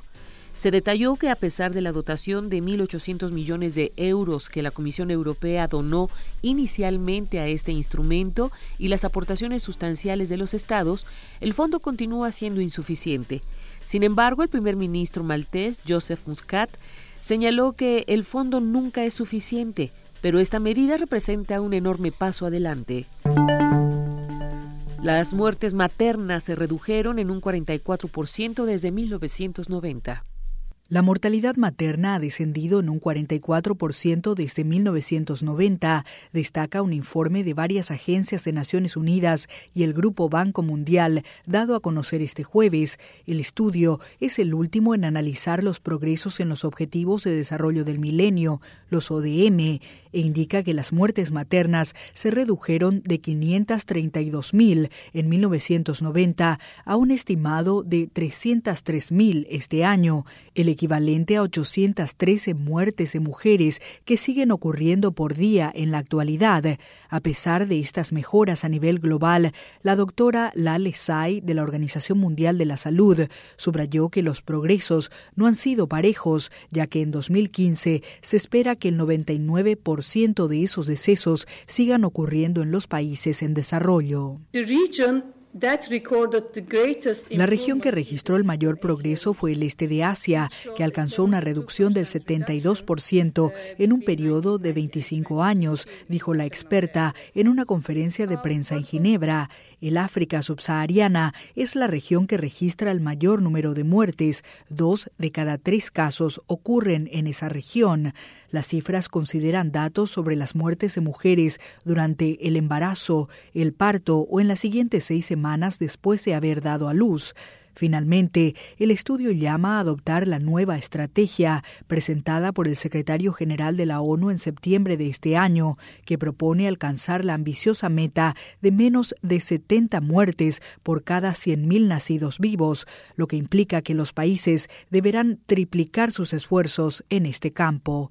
Rocío Franco, Naciones Unidas, Nueva York.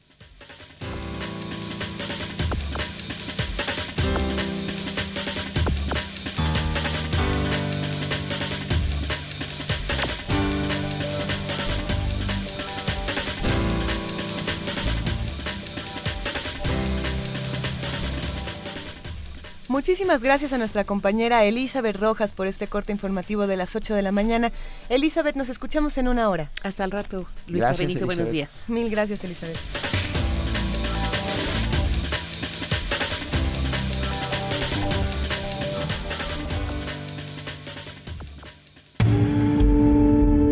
Primer movimiento. Donde todos rugen, el puma ronronea.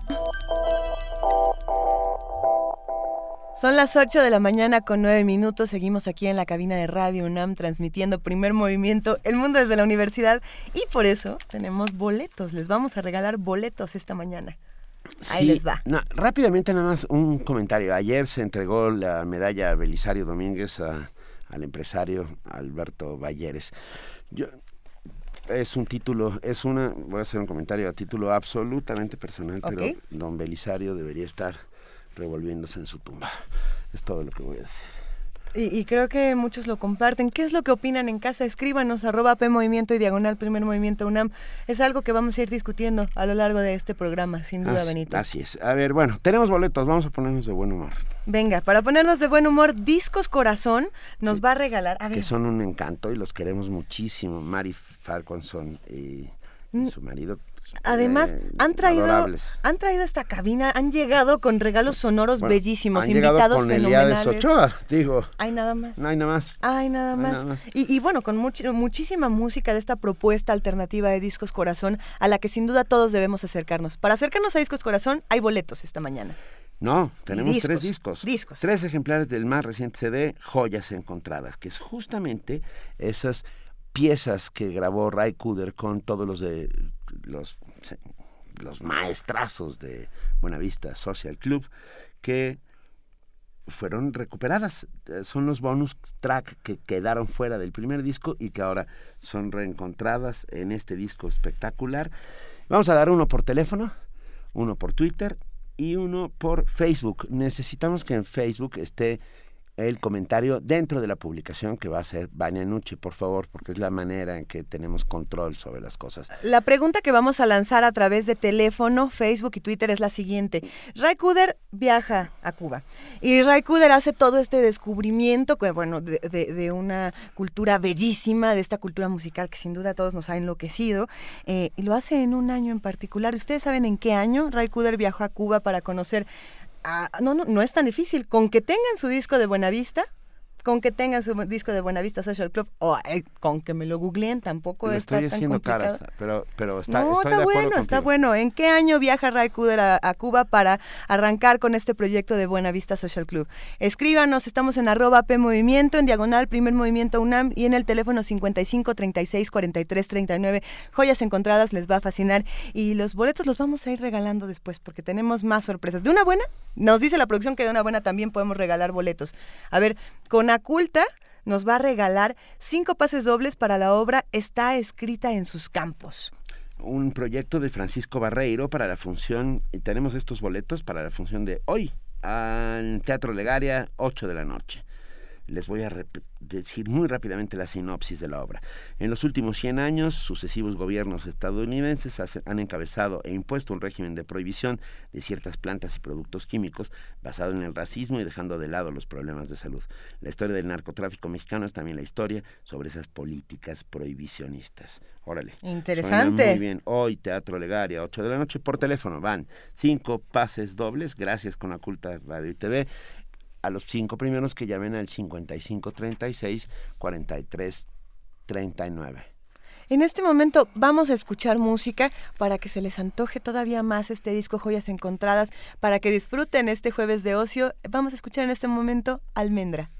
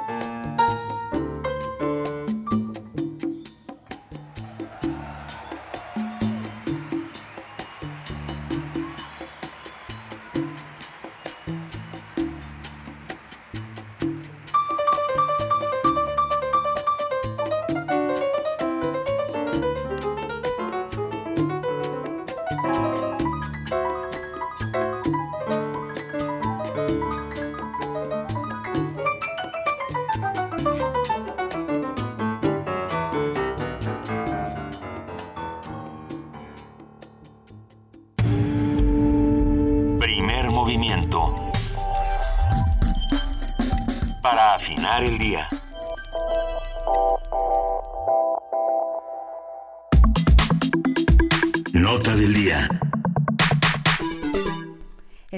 Semana, que se supone deberá de ser el más barato del año, se celebrará por quinta ocasión a partir de este viernes 13 y hasta el lunes 16 de noviembre. Este llamado Buen Fin, distintos centros comerciales, empresas, establecimientos y tiendas ofrecerán descuentos y ofertas especiales como una opción para que los clientes puedan adquirir artículos y servicios a un supuesto mejor precio. Sin embargo, es muy importante revisar que las ofertas sean reales. Se recomienda al consumidor no asfixiar las finanzas personales y familiares, priorizar la compra de productos duraderos y necesarios, así como evitar el consumo desmesurado y compulsivo. Entre los productos con alta demanda están los de telefonía, computación y electrónica. La Procuraduría General del Consumidor presentó, perdón, Federal. Federal del Consumidor, ay sí, ¿qué, qué, qué pasó ahí? Ok, es presentó el micrositio elbuenfin.profeco.gov.mx con el propósito de brindar al consumidor una herramienta de atención durante el Buen Fin. Dicho portal contiene información de consulta y comparación de más de 3.000 artículos. De las instrucciones para aprovechar consciente y responsablemente esto, llamado Buen Fin, hoy platicaremos con el economista Francisco Rodríguez, amigo, miembro del Consejo Editorial del Observatorio Económico de la Universidad Autónoma Metropolitana, Unidad Azcapotzalco. Francisco, otra vez, gracias por estar con nosotros esta mañana aquí en Primer Movimiento. No, al contrario, un placer. Buenos días, buenos días al auditorio. Hemos tenido conversaciones en ocasiones anteriores y, y muchas veces cuando hablamos de economía nos quedamos con cara triste.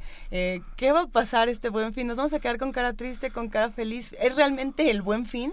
Bueno, si vamos y compramos mucho y saturamos la tarjeta de crédito, nos vamos a quedar con cara triste. Pero aquí podemos tocar algunos temas para que no quedemos tan tristes. A ver, a- como, en un Yo- como si fuera un manual. ¿Sabes cuál es mi...? Bueno, a ver. eh, eh, hablan de que el buen fin es un reactivador de la economía. Dicen. ¿Esto es cierto? ¿O, o es solamente reactiva la economía de las empresas y los empresarios y endeuda a miles de personas que caen en el, en el garlito? Bueno, en realidad no reactiva. Eh, el buen fin da la oportunidad este, para los economistas que somos felices haciendo números, porque es como un experimento de qué pasaba antes y qué pasa ahora.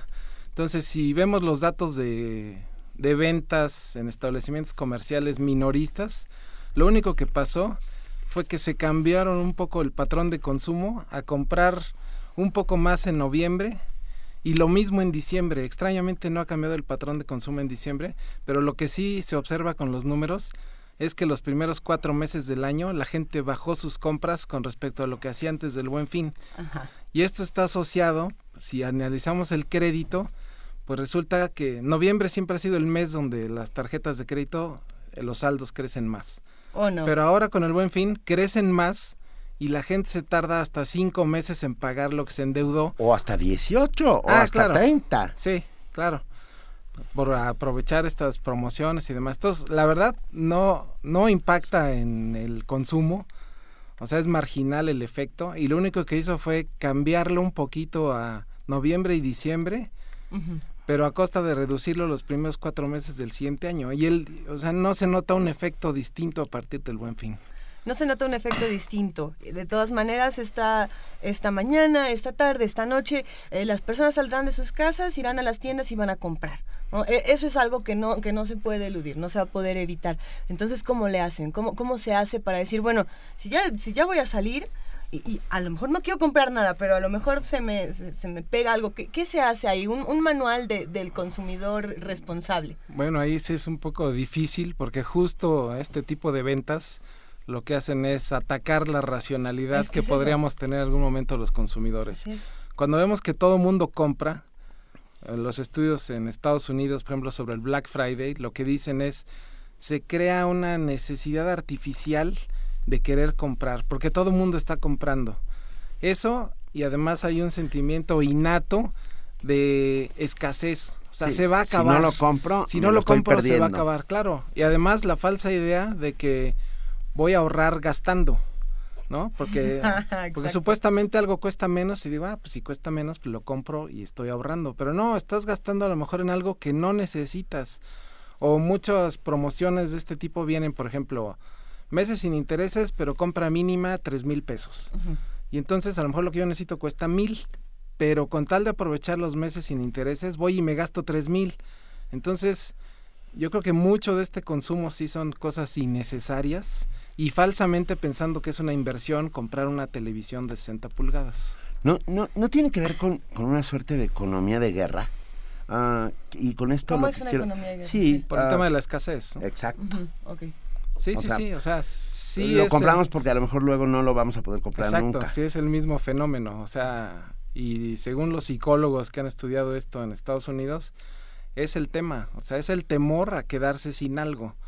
Claro que esto no va a pasar, pero además, eh, viendo los datos duros, eh, dos investigadores del Colmex publicaron en el sitio Horizontal MX un artículo que se llama ¿Realmente bajan los precios durante el buen fin? Sí. Y la ventaja de ese estudio es que les dieron acceso eh, confidencial a las bases de datos de Profeco de quienes quieren los precios.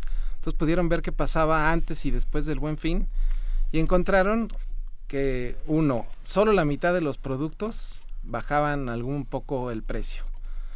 Pero en lo que más se compra, como decía Benito, electrodomésticos y todo eso, resultaba que un mes antes lo subían 3% en promedio y en el buen fin los bajaban 8. Entonces el efecto neto era un descuento del 5%.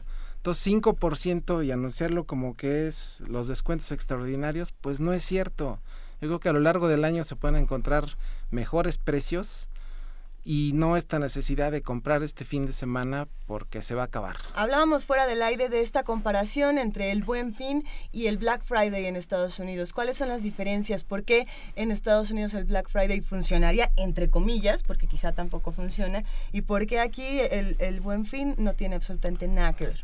Bueno, por, eh, yo creo principalmente por el tamaño de los descuentos. Ujú. O sea, Black Friday sí se encuentran cosas con descuentos de 80%, porque además Estados Unidos pues, es la principal sociedad de consumo del mundo. Entonces allá sí un carro cambió de año el modelo, una bicicleta salió una nueva y demás. Lo anterior se deprecia fuertemente. Entonces sí son descuentos muy importantes, pero además las tiendas tienen promociones del tipo voy a vender 50 de estos artículos a 50 dólares y vale 500. Entonces por eso la gente se forma dos días antes afuera de las tiendas y es una locura. Y se atropellan y se asesinan. Exacto, sí, sí, y de sí. repente hay muertos aplastados en las tiendas, pero sí es por el tamaño de los descuentos. Creo que aquí en México no, o sea, los empresarios todavía no ven que pues, se necesitan descuentos reales para en realidad beneficiar a la gente, porque si no, este, pues, no, o sea, la verdad, el buen fin no pasa nada con las ventas. O sea, sí hay un pequeño pico ahí, pero se diluye en el resto del año. ¿Se necesitan descuentos reales solo un fin de semana? Pues no, bueno, aquí hemos platicado sobre lo que hace falta es el otro lado de la ecuación, mejorar el ingreso de las personas. O sea, si mejoráramos el ingreso de las personas, eso sería mucho mejor que, que estos descuentos de un solo fin de semana. Pero hay otro tema, el gobierno está haciendo un sorteo de 500 millones de pesos para los que van a comprar en el buen fin y son, según bien la página del SAT, eh, van a premiar 149 mil compras de entre 250 pesos y 10 mil pesos. Y se van a gastar 500 millones de pesos. Yo creo que eso es uno. Este es un evento privado, de compañías privadas. Yo creo que no hace falta que el gobierno ponga 500 millones de pesos. Sí, no. Eso Eso por un lado. Sí, Sí. sí, sí. Y luego, pues esos 500 millones de pesos, si hacemos una simple cuenta, eso serviría para pagarle dos salarios mínimos un año a 10 mil personas. ¿No Entonces, sería quizá más importante Yo creo que sería más importante y quizás hasta el impacto multiplicador del gasto de las personas sería superior a lo que están pensando que van a aumentar el consumo este fin de semana. Ahora hay que recordar también que el consumo representa casi 70% del Producto Interno Bruto de este país. O sea, sí es una variable importante, pero el buen fin no tiene un impacto sobre el consumo. Entonces, Se, se están discutiendo muchas cosas en estos días a, a- a nivel económico en el país, Sí. desde el presupuesto de egresos, eh, la construcción de un aeropuerto que va a costar eh, una cantidad insoportable de millones. El asunto ahí es, todas, todas estas discusiones no tienen que ver con los ciudadanos, o no, o no están incluidos los ciudadanos en estas decisiones, y les dan un buen fin que, que les ten- los, que los tendría que dejar tranquilos. ¿Qué es lo que necesitan los ciudadanos y cómo podemos insertarnos en este tipo de discusiones tan importantes? Eh, la pregunta es complicada, pero, pero sí, o sea, sí los ciudadanos tenemos que, que involucrarnos más en las discusiones. Ahora, por la forma que está organizado este país, pues nuestros representantes son los diputados y son los que aprueban el presupuesto de egresos. Pero yo quisiera saber qué diputado escucha a los ciudadanos de su distrito para decidir este, en qué sería bueno gastar, ¿no? O sea, eso no pasa. Entonces sí hay una barrera entre lo que estamos pensando los ciudadanos y, y las discusiones que se dan sobre el presupuesto y lo que finalmente se aprueba. Pero además este buen fin, o sea, sí vemos las tiendas llenas, vemos este, gente formada y demás, pero por ejemplo la consultoría Nielsen, que se dedican a estos temas de mercadotecnia y demás, pues dicen que el, año pasado solo 15% de la, de la población en general compró cosas en el buen fin. Entonces, pues, se me hace un porcentaje bajo. Pero más interesante lo que ellos dicen, que la categoría más vendida el año pasado fueron los vinos y licores. porque eso sí tenían un descuento real de 30%. Entonces la gente dijo, oye, pues el whisky está más barato, entonces pues sí lo compro. Ahora, andar comprando cosas de ese tipo de consumo a meses sin intereses, pues también se me hace un despropósito. Mira, acaba, entré a la página de Profeco. Y, elbuenfin.profeco.gov. Y, tiene da, cosas interesantes, o sea, a ver, consejos prácticos para el buen fin según Profeco. Si planeas hacer alguna compra extraordinaria en el buen fin, ten presente más tus necesidades que tus deseos. Recuerda que los recursos que utilices en esta temporada son parte de tu ingreso regular, no es dinero extra.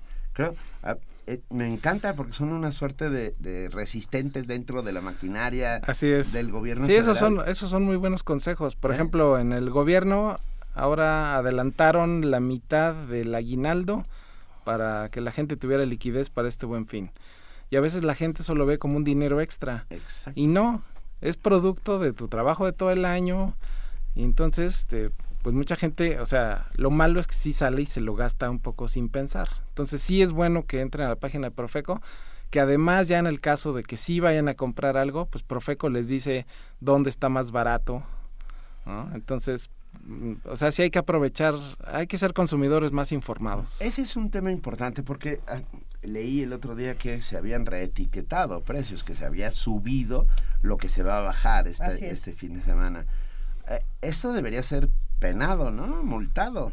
Sí, ahí la ley es un poco laxa, difusa más bien, porque porque hay dos temas ahí, o sea, esto de etiquetar antes y después bajar el precio pero lo que castiga la Profeco es el engaño que quisiera hacer la tienda. Pero si la tienda dice la semana pasada estaba en cinco mil y hoy está en cuatro mil, no está engañando a nadie.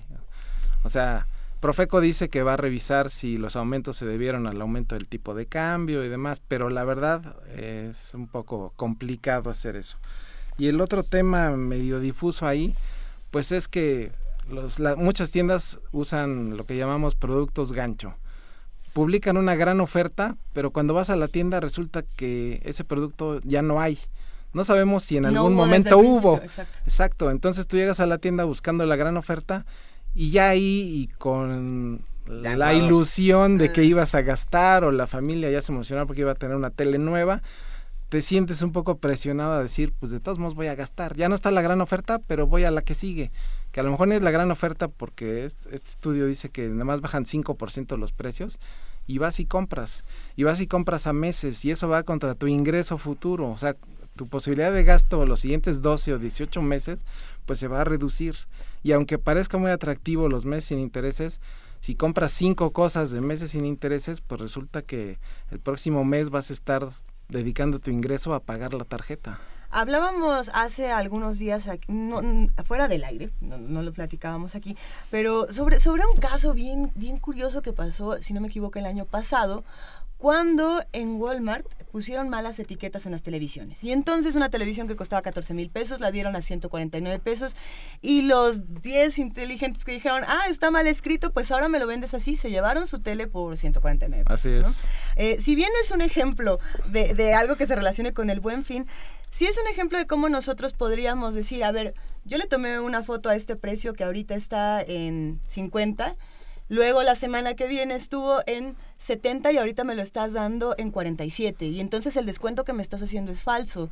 Y, y sí se puede realmente desde el lado de los ciudadanos apelar y decir, a ver, esto, esto no es lo que me estás vendiendo. Sí, podemos hacer una sí crítica. se puede, como dice Benito, un poco el área de resistencia ahí a través de la Profeco, sí funciona. Y en el caso de las televisiones que en vez de 14 mil costaron O 149. 14 pesos, fue una cosa Sí, sí, sí, irracional. fue algo totalmente irracional. Se cumplió y se cumplió gracias a la Profeco, que la Profeco dijo, estás poniendo esos precios, tienes que cumplirlos, porque si no es un delito. Y entonces estas personas que se vieron muy hábiles y compraron su tele en 149 pesos, se les respetó el precio gracias a la Profeco. A la Profeco... Sí podemos confiar en Sí, la Profeco. Yo creo que sí. O sea, quizá le falten más herramientas, más dientes, como dicen, para Sí. poder multar, porque tiene miles de juicios abiertos, Profeco.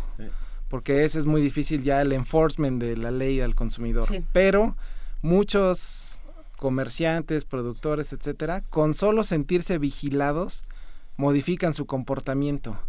O sea, no importa que, que sea muy difícil que me lleguen a sancionar, pero si sé que están encima de mí vigilándome, sí cambia el comportamiento. Entonces sí es importante la acción de la Profeco. Tenemos las clases medias, porque no vamos a hablar de los 40 millones de pobres que hay en este país, que ni buen fin, ni buen mes, ni buen año, Nada. ni buen nada. Sí. Ah, ¿Tenemos más de lo que necesitamos, Francisco? Bueno, en, por ejemplo, en términos de, de calorías, por ejemplo, ah, bueno, por ejemplo, pero por ejemplo, en términos de alimentos, pues resulta que si uno ve las estadísticas y debía uno consumir 2.000 calorías al día, cuando va uno a la FAO y ve, o a la OMS y ve esos números, resulta que los mexicanos consumimos 3.300. Entonces ya, por ejemplo, en comida, pues sí andamos encima de lo que necesitamos. Pero también eh, las clases medias siempre se ha manejado también un tema ahí como aspiracional, la que quiero saltar a la siguiente clase, y pareciera que saltar a la siguiente clase pues, es comprar más. Entonces hay ahí un tema de mm, yo me siento mejor si estoy comprando más, no importa que me esté endeudando. Y pasa con el tema, por ejemplo, de los autos. O sea, no sé cuántos millones de coches circulan en esta ciudad y cada vez vemos más, porque el auto se volvió también una cosa aspiracional. O sea, todo el mundo su primer trabajo quiere ahorrar para comprar un coche. O por lo menos eso era antes, a lo mejor ya un poco Yo menos. creo que todavía, ¿no? Sí, sí, No, sí. sí. Ahora es un iPhone que cuesta más que un coche. Bueno, en algunos casos. Exacto, y entonces las empresas son muy hábiles en explotar esas debilidades de nosotros consumidores. Y Las entonces, necesidades artificiales que claro, mencionabas. porque si tengo un iPhone 4, que es el que uso, y ya salió el 6, bueno, yo no me he sentido motivado para cambiarlo, pero mucha gente dice, ya salió el nuevo, oye, pero ni usas todas las novedades que trae, ni usabas el anterior, no, pero ya salió el nuevo, necesito el nuevo.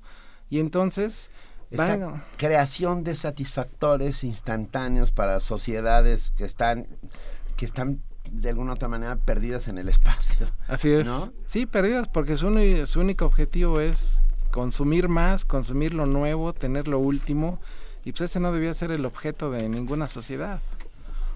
Tenemos muchas llamadas, nos acaban de pasar llamadas y comentarios que vamos a ir leyendo. A ver, por ejemplo, nos dice Mauricio Medina, en Amazon manejan regularmente buenos precios y con esto del buen fin tiene buenas ofertas, pantallas con descuento de 10 mil. Eh, pues las compras por internet se manejan de la misma manera en el buen fin, ¿qué es lo que Sí, ocurre en también, el internet? Ajá. también en internet, eh, pero por ejemplo en Estados Unidos lo que han hecho, hay otro día, creo que es el martes, es anterior al Thanksgiving, Ajá. donde es el martes de las ventas por internet. Y acaba de pasar el 11 de noviembre, el Día del Soltero, que es como el día de más ventas en China. El día del soltero. Sí, Ay, porque es el 11 del 11, entonces son puros unos, ¿no? Ujú. Entonces el día de los singles. Y entonces en Ah, China, en China es el día que más se vende por internet. O sea, en una hora este año ya habían vendido quién sabe cuántos miles millones de dólares. Entonces sí hay cosas por internet interesantes. El control de calidad es más complejo, no ves lo que estás comprando. Así es, sí, o sea, la verdad uno como, bueno, yo en Amazon compro libros porque digo, no los necesito ver antes, ¿no? Pero estos temas, pero por ejemplo Amazon de Estados Unidos, que la verdad tiene mejores precios y mejores ofertas que ya tienen una versión en México, por ejemplo, electrónicos no manda a México, por el tema arancelario y demás. Entonces no sé si nuestro radio escucha se refiere a la página de Amazon en Estados Unidos o a la página de Amazon México. lo, lo, encontré casualmente. Entré a la página de Amazon México y hay una televisión de 48 pulgadas completamente high definition. No voy a decir, por supuesto, la marca ni muchísimo menos, pero uh, costaba 17.999 y hoy la están dando en 7.999 pesos. Pero es curva, ¿no? A ver, la pregunta es, ¿la necesita? ¿La necesitamos? Ese es, es el tema. Me encanta a mí la lógica esta. Durante años tuvimos televisiones curvas.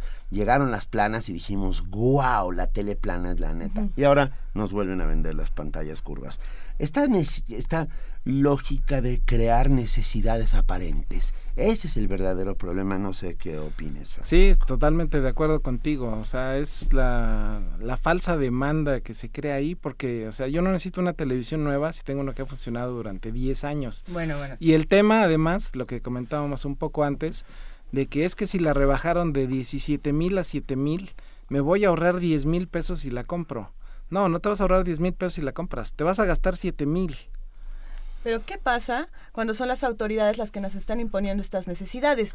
Yo veo esta tele, ¿no? 7 mil pesos en lugar de 17 mil. Ok, a lo mejor no la necesito. O a lo mejor sí, porque viene el apagón analógico y entonces la tele que yo tengo que funciona, la tengo que desechar.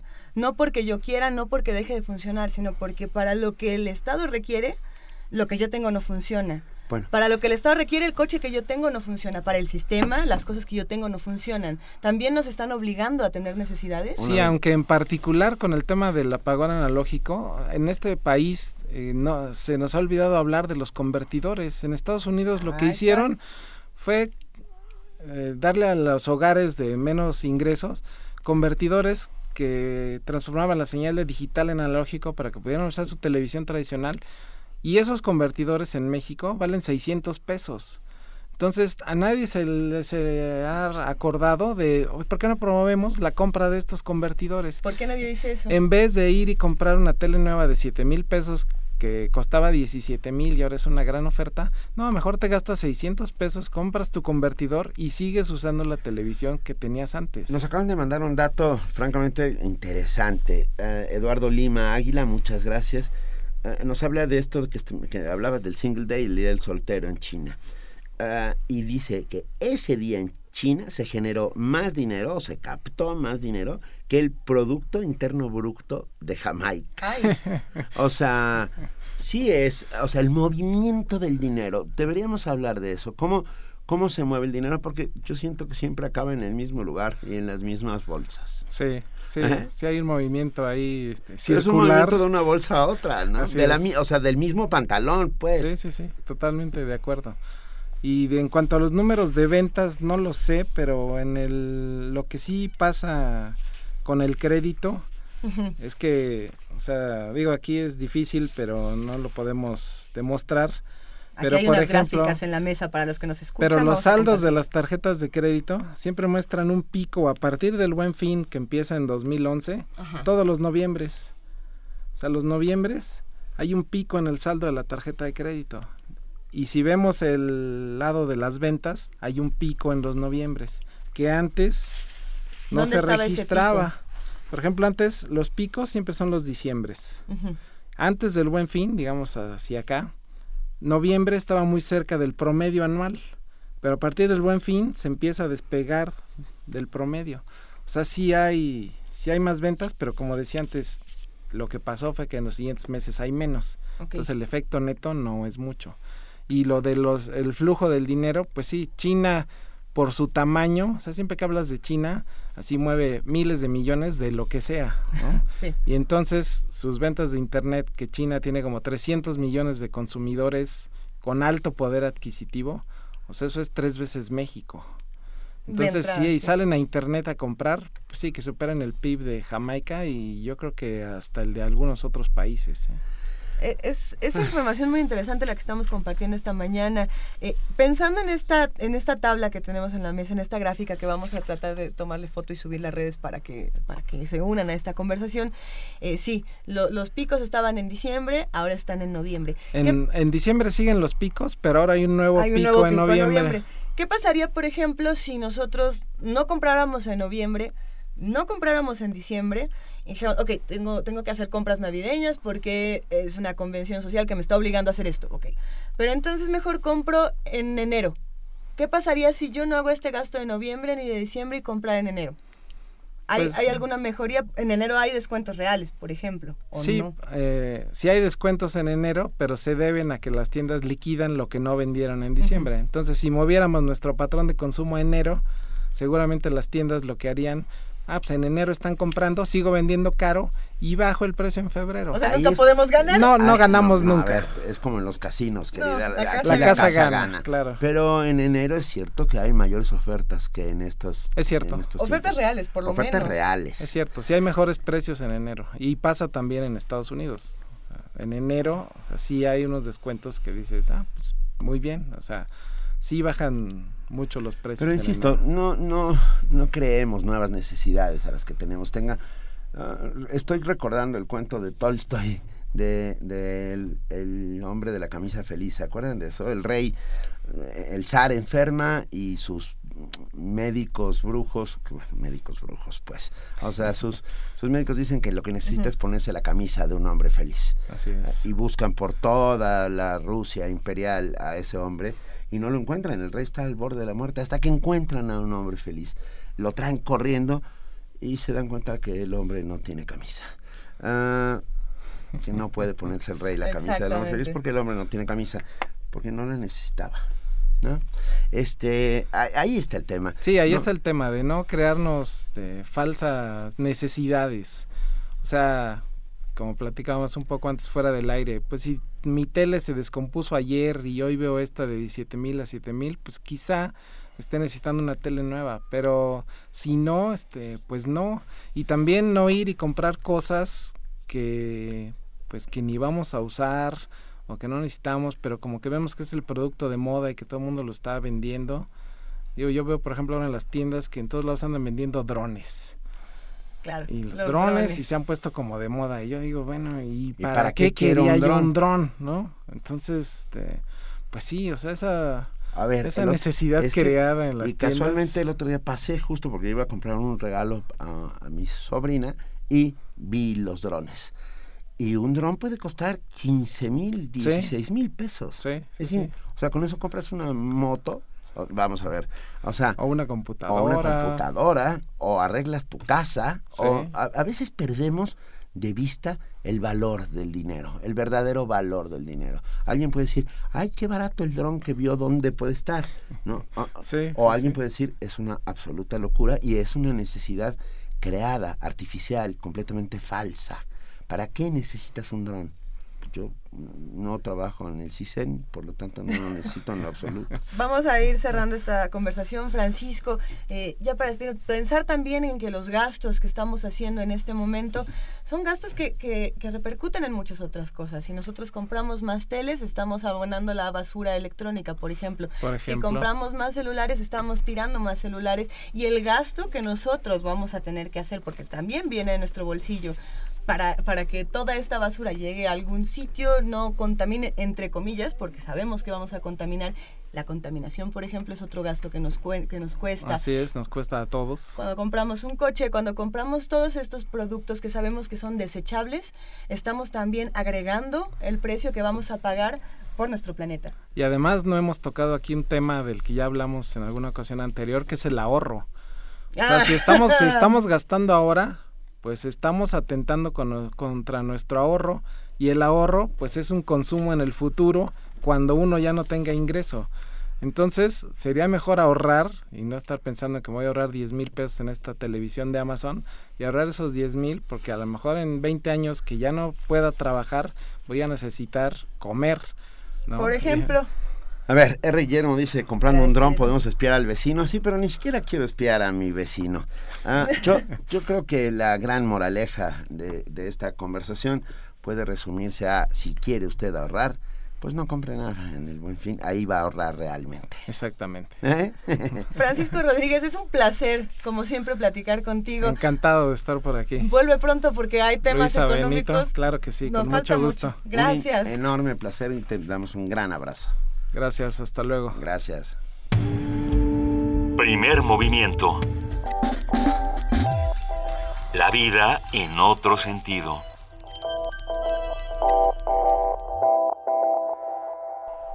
Gracias a todos los que nos han escrito, montón, montón, montón de, de amigos que hacen comunidad con nosotros.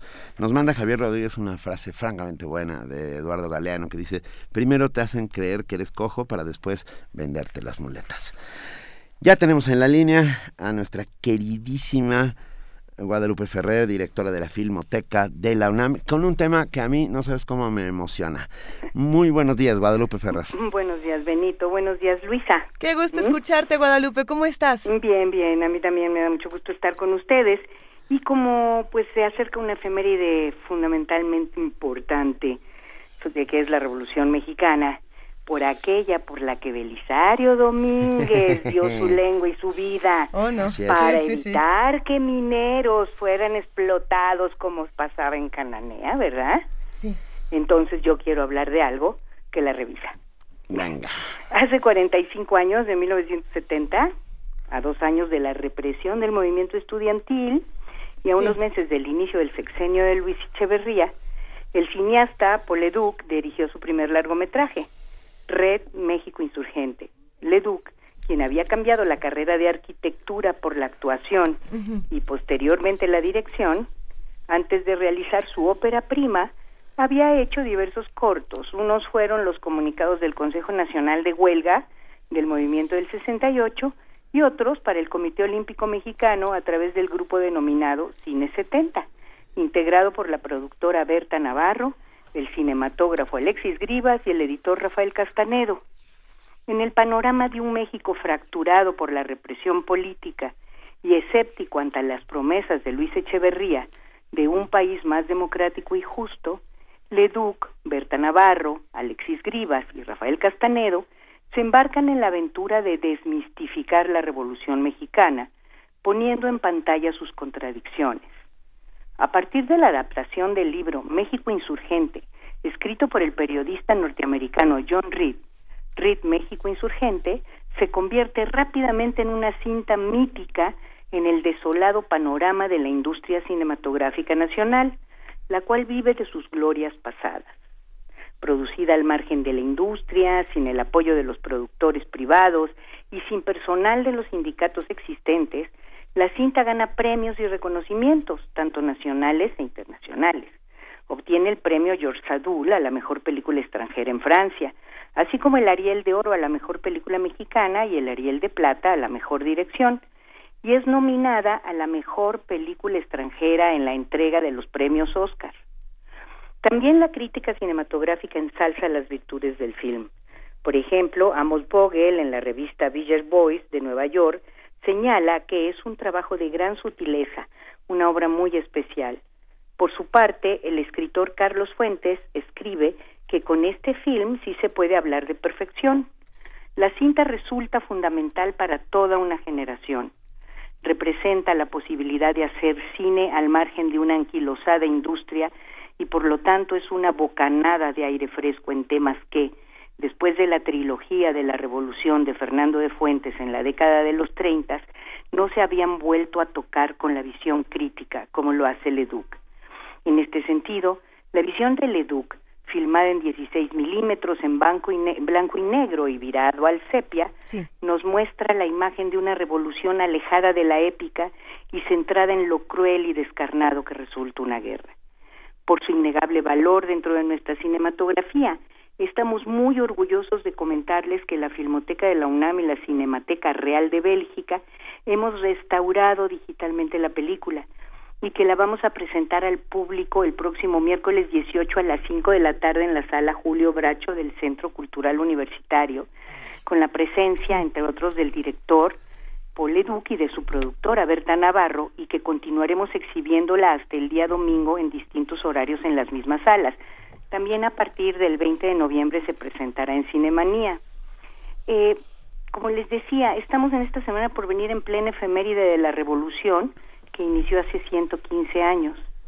Y parafraseando a Juan Villoro, que a propósito de las fotos de infancia, dice que al verlas es imposible creer que somos los de entonces, y se pregunta, ¿qué futuro puede tener ese pasado? Y señala que el de la reanudación. Y cita Kierkegaard, reanudación y recuerdo son un mismo movimiento, pero en direcciones opuestas, por lo, porque lo que uno recuerda ha ocurrido. Así pues, se trata de una repetición que vuelve hacia atrás, mientras que la reanudación propiamente dicha sería un recuerdo que vuelve hacia adelante. El rescate de RID México Insurgente es una reanudación. Y yo sé, Benito, que lo que te encanta es el personaje de Reed. Y el personaje de Reed, retratado por Paul Leduc, está espléndido. Y Reed, yo creo que es la mejor película, bueno, no sé, Rojos de, de Warren Beatty, que se ha hecho sobre este personaje en dos grandes momentos de él dentro de la historia. Sí, pero Claudio Obregón como John Reed está espectacular. Espectacular. Y está espectacular Heraclio Cepeda como ese Villa que te juro que a mí me conmovió hasta las lágrimas. Pues casi, casi creímos todos que así era Villa, como, como Heraclio. Sí, Le eh, compramos el boleto. Eh, la verdad, ah, a partir de Reed México Insurgente, uh, Paul hace esta recreación de esos de ese tiempo que vivió uh, John Reed al, junto con las tropas eh, villistas y a, mí me emociona mucho y me encanta que sea restaurada y me encanta que se vuelva a presentar y me encanta que montones de jóvenes se acerquen y la vean porque es una gran oportunidad. Es una gran, gran oportunidad. Sí, es una gran oportunidad. Yo, yo veo tres cosas y te los digo muy rápido un esfuerzo inteligentemente extraordinario para hacer un cine de primera con nada de recursos casi, ¿no? Una historia espléndida, muy bien actuada y eh, efectivamente un personaje entrañable, un periodista norteamericano que, bueno, nos regaló la oportunidad de ver con una sensibilidad eh, los movimientos sociales en los que estuvo presente.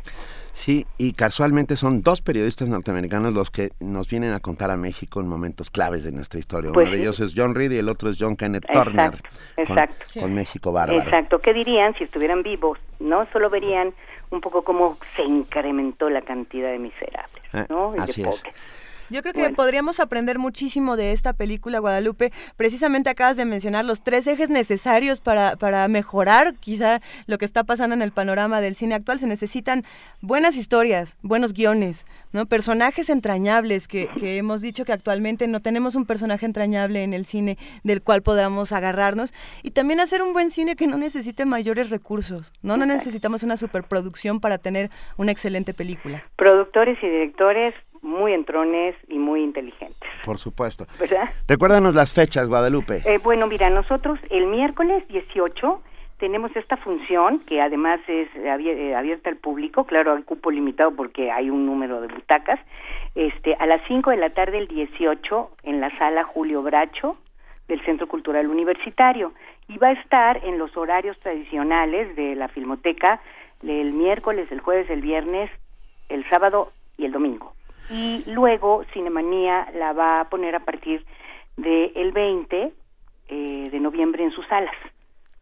Esa es una gran noticia también, Guadalupe.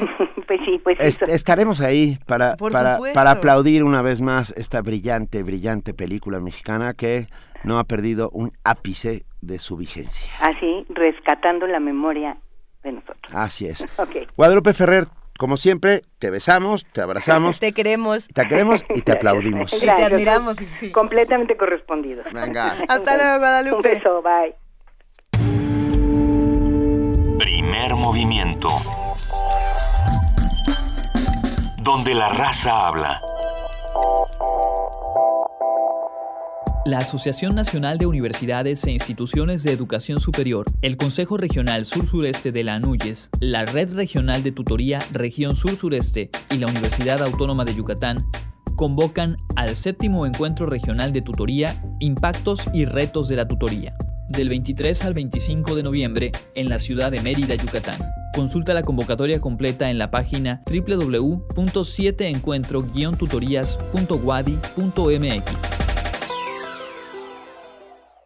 Habla Andrés Manuel López Obrador. Gracias a tu confianza, donde gobierne Morena, ningún joven que quiera ingresar a la universidad será rechazado. Y en el Distrito Federal, donde somos mayoría, no habrá aumentos de impuestos. Cuando Morena triunfe en la República, nadie se quedará sin trabajo, como lo hizo el presidente Roosevelt en Estados Unidos. Combatiremos la corrupción que nos ha llevado al despeñadero. Y si por ser honesto, por actuar con responsabilidad social y luchar por la vía pacífica me acusan de populista, que me apunten en la lista. Morena es la esperanza de México. De Chiapas, el rescate del mundo. El lugar que reúne a las voces. Jaculatoria, dícese de las oraciones de elección. Los y las poetas reunidos en un solo evento. Radio UNAM y Casa del Lago celebran 11 ediciones de Poesía en voz alta. Poesía en voz alta. Escucha nuestras cápsulas con la historia y poesía de los invitados nacionales e internacionales. Revive la mezcla de las emociones que solo un acto así puede provocar. Si es poesía, que sea en voz alta.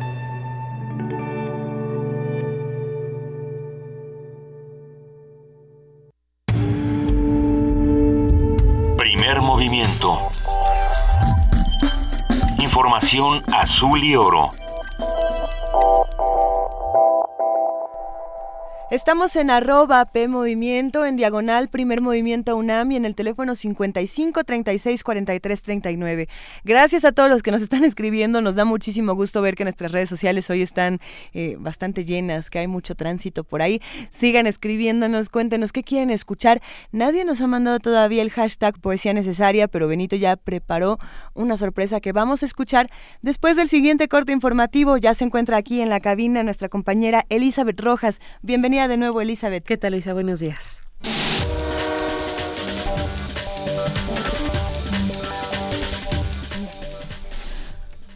Juan José Ortega Madrigal, secretario general de la sección 18 de Michoacán de la CENTE, advirtió que estarán en resistencia para enfrentar las evaluaciones de permanencia que se realizarán este fin de semana. En conferencia de prensa hizo un llamado a las autoridades a establecer una mesa de diálogo antes de que se llegue a un punto de quiebre. Agregó que no será una actitud violenta, aunque no dio detalles de la estrategia del boicot. El Instituto Nacional de Transparencia, Acceso a la Información y Protección de Datos Personales instruyó a la Procuraduría General de la República a buscar y entregar información de los bienes asegurados a Joaquín El Chapo Guzmán. De acuerdo con los comisionados del INAI, los datos deberán estar desagregados por tipo, cantidad, avalúo de cada uno de ellos y el valor aproximado de todos los bienes. La PGR tendrá que realizar la búsqueda exhaustiva y no podrá omitir las direcciones generales de control y registro de aseguramientos ministeriales, de apoyo jurídico y de control ministerial en delincuencia organizada. La Comisión Ejecutiva de Atención a Víctimas se comprometió a cumplir con las recomendaciones sobre las autodefensas en Michoacán que le hizo la Comisión Nacional de los Derechos Humanos.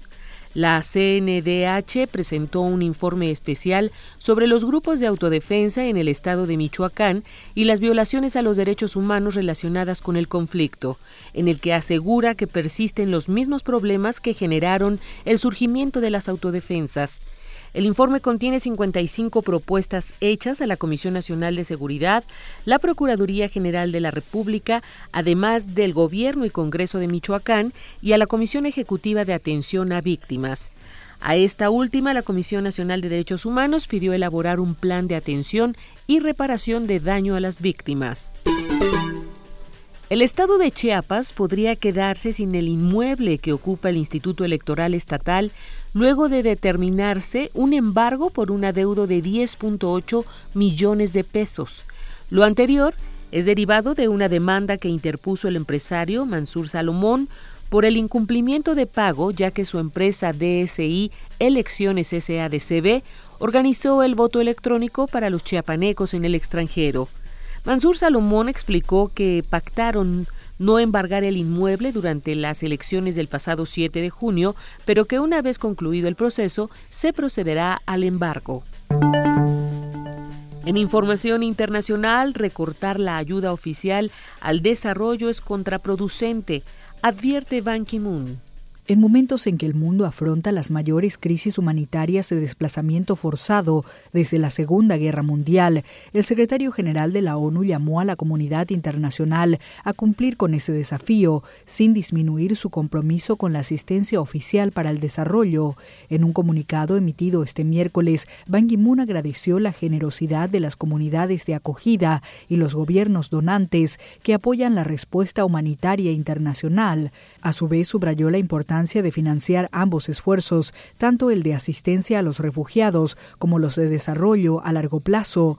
Los recursos para un área no deben ir en detrimento de la otra, dijo Ban, y advirtió que recortar la ayuda al desarrollo para costear la asistencia humanitaria puede profundizar los problemas que la comunidad global se ha comprometido en abordar. El secretario general indicó que esta decisión es contraproducente y puede perjudicar el acceso a la salud, la educación y las oportunidades de una vida mejor para millones de personas vulnerables en todo el planeta. Finalmente, Ban Ki-moon animó a todos los gobiernos a fortalecer la ayuda oficial al desarrollo para cumplir con lo que aspira la recientemente aprobada Agenda 2030 de Desarrollo Sostenible. Rocío Franco, Naciones Unidas, Nueva York. 15 personas fueron detenidas en cuatro países de Europa en el marco de una operación contra el terrorismo yihadista. Las detenciones se realizaron en Noruega, Reino Unido, Italia y Finlandia tras una investigación de cinco años que permitió la desarticulación de una célula integrada principalmente por kurdos. Según las autoridades, los detenidos planeaban cometer atentados terroristas en suelo noruego y secuestrar a diplomáticos. Este jueves las fuerzas kurdas realizaron una operación militar apoyada con aviación y asesoría estadounidense para recuperar la localidad de Sinjar de manos del Estado Islámico. El Consejo de Seguridad de la región autónoma de Kurdistán informó a través de un comunicado que por la noche del jueves los aviones de la coalición internacional atacaron decenas de posiciones del grupo terrorista. El comunicado también señaló que el objetivo de esta operación denominada Sinjar Libre ha sido la recuperación del control de las rutas que permiten el abastecimiento de ISIS y crear una zona que proteja a los habitantes de la ciudad. Lanza el Programa Mundial de Alimentos aplicación para ayudar a los niños sirios refugiados en Jordania. El Programa Mundial de Alimentos lanzó este jueves una aplicación que por la módica cantidad de 50 centavos de dólar permitirá alimentar a un niño sirio refugiado en Jordania. La aplicación gratuita se llama Share the Meal o Comparte la comida en español y está disponible para su descarga en las tiendas de aplicaciones en los formatos iOS y Android.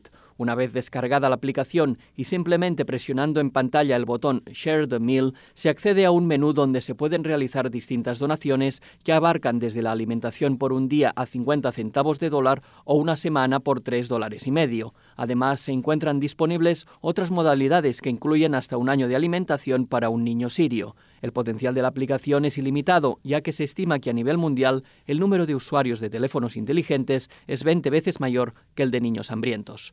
Jordi Trujols, Naciones Unidas, Nueva York.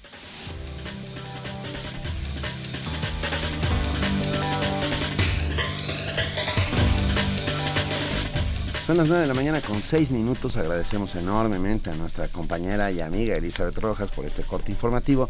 Y nos vemos el lunes, Elizabeth. Buen fin de semana, Benito, Luisa. Buen fin, Hasta pero, luego. Pero del sin otro comprar, fin. sin Así comprar. es. Gracias, Elizabeth.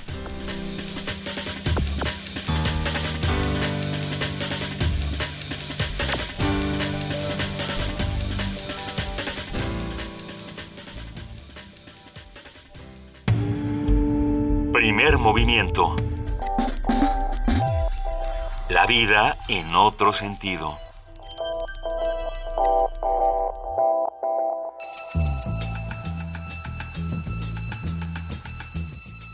Es hora de poesía necesaria.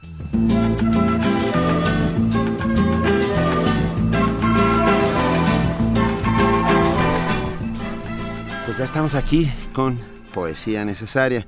Yo digo que cada vez que el mundo está muy revuelto, que las cosas no se ven claras, que, que nos crean necesidades, hay que recurrir a un gran poeta, Bertolt Brecht. ¿Qué, nos vas a compartir esta mañana, Benito? Voy a leer preguntas de un obrero que lee. de Bertolt Brecht, que son, que son preguntas ah, que todos nos hemos hecho y que nadie como Brecht las externa en este texto. Y dice, ¿quién construyó Tebas, la de las siete puertas? En los libros aparecen los nombres de los reyes. ¿Arrastraron los reyes los bloques de piedra? ¿Y, Babilonia, destruida tantas veces, quién la volvió a construir? ¿En qué casas de la dorada Lima vivían los constructores? ¿A dónde fueron los albañiles la noche en que fue terminada la muralla china? La gran Roma está llena de arcos de triunfo. ¿Quién, quién los erigió? ¿Sobre quiénes triunfaron los Césares? ¿Es que Bizancio, la tan cantada, solo tenía palacios para sus habitantes? Hasta en la legendaria Atlántida, la noche en la que el mar se la tragaba, los que se hundían gritaban llamando a sus esclavos. El joven Alejandro conquistó la India. ¿Él solo? César derrotó a los galos. ¿No llevaba ni siquiera cocinero? Felipe de España lloró cuando su flota fue hundida. ¿No lloró nadie más? Federico II venció en la guerra de los siete años. ¿Quién venció además de él? Cada página, una victoria. ¿Quién cocinó el banquete de la victoria. Cada diez años un gran hombre. ¿Quién pagó los gastos? Tantas historias, tantas preguntas. Primer movimiento. Escucha la vida con otro sentido.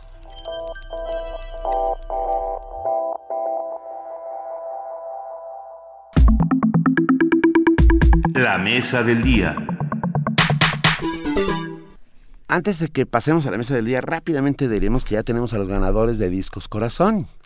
Ah, son Ricardo Rodríguez, Jorge Hernández y Mildred Vargas. Todos contestaron que Ray Kuder estuvo de visita en Cuba para hacer ese espectacular disco llamado Buenavista Social Club en el año de 1996. Así es, el disco sale un año después, en 1997, y tenemos ahora Joyas Encontradas, donde vamos a hacer un nuevo recorrido, una, una relectura de esta música.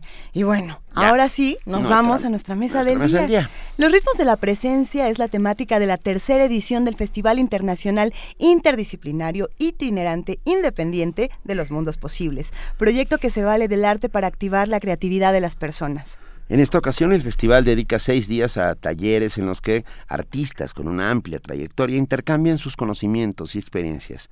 Algunos de los invitados son Holvin Argaez en la música, Bryant Caballero en teatro y Silvio Margain en espacios transformados. El Festival Internacional Interdisciplinario Itinerante Independiente de los Mundos Posibles tendrá lugar en Puerto Progreso, Yucatán, del 23 de noviembre al 6 de diciembre de este año. Para conversar con nosotros sobre la propuesta de este festival, para cambiar el mundo o para ayudar a cambiar el mundo, hoy contamos con la participación de Alejandra Valdés Teja, directora del festival que está aquí sentada en la mesa con nosotros. Hola, buenos días. Hola, Bienvenida Alejandra. Muchas gracias por la invitación. las obliteraciones de itinerante, independiente, están hechas con toda con toda intención. sí. sí, claro, el proyecto en realidad tiene todas esas características y decidimos ponerlo porque nos pareció importante justamente hacer explícito todo lo que implica hacer un proyecto de esta índole, ¿no? Entonces, eh, ¿Qué implica hacer un proyecto de esta índole? cuéntanos, cuéntanos. Implica muchas cosas. Implica, en principio, bueno, primero hacer todo un proyecto académico, ¿no? Este es un proyecto académico de mi tesis de la maestría en donde hay todo un proceso de investigación profundo sobre eh, multiculturalidad, interdisciplina, eh, qué es cultura, qué estamos entendiendo por cultura, desde dónde la estamos abordando, qué entendemos por desarrollo comunitario, vamos, todo el planteamiento conceptual.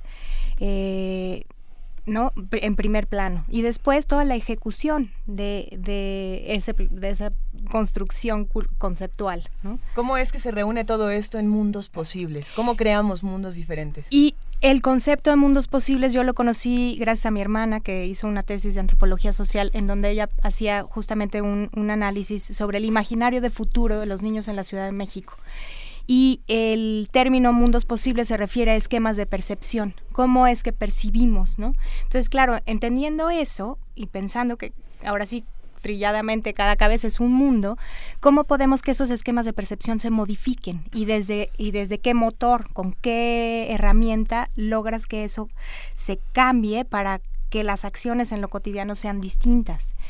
Entonces, a partir de eso fue que yo dije, bueno, tomamos el concepto de mundos posibles y los y lo y más más que imaginarlo, cómo podemos crearlos.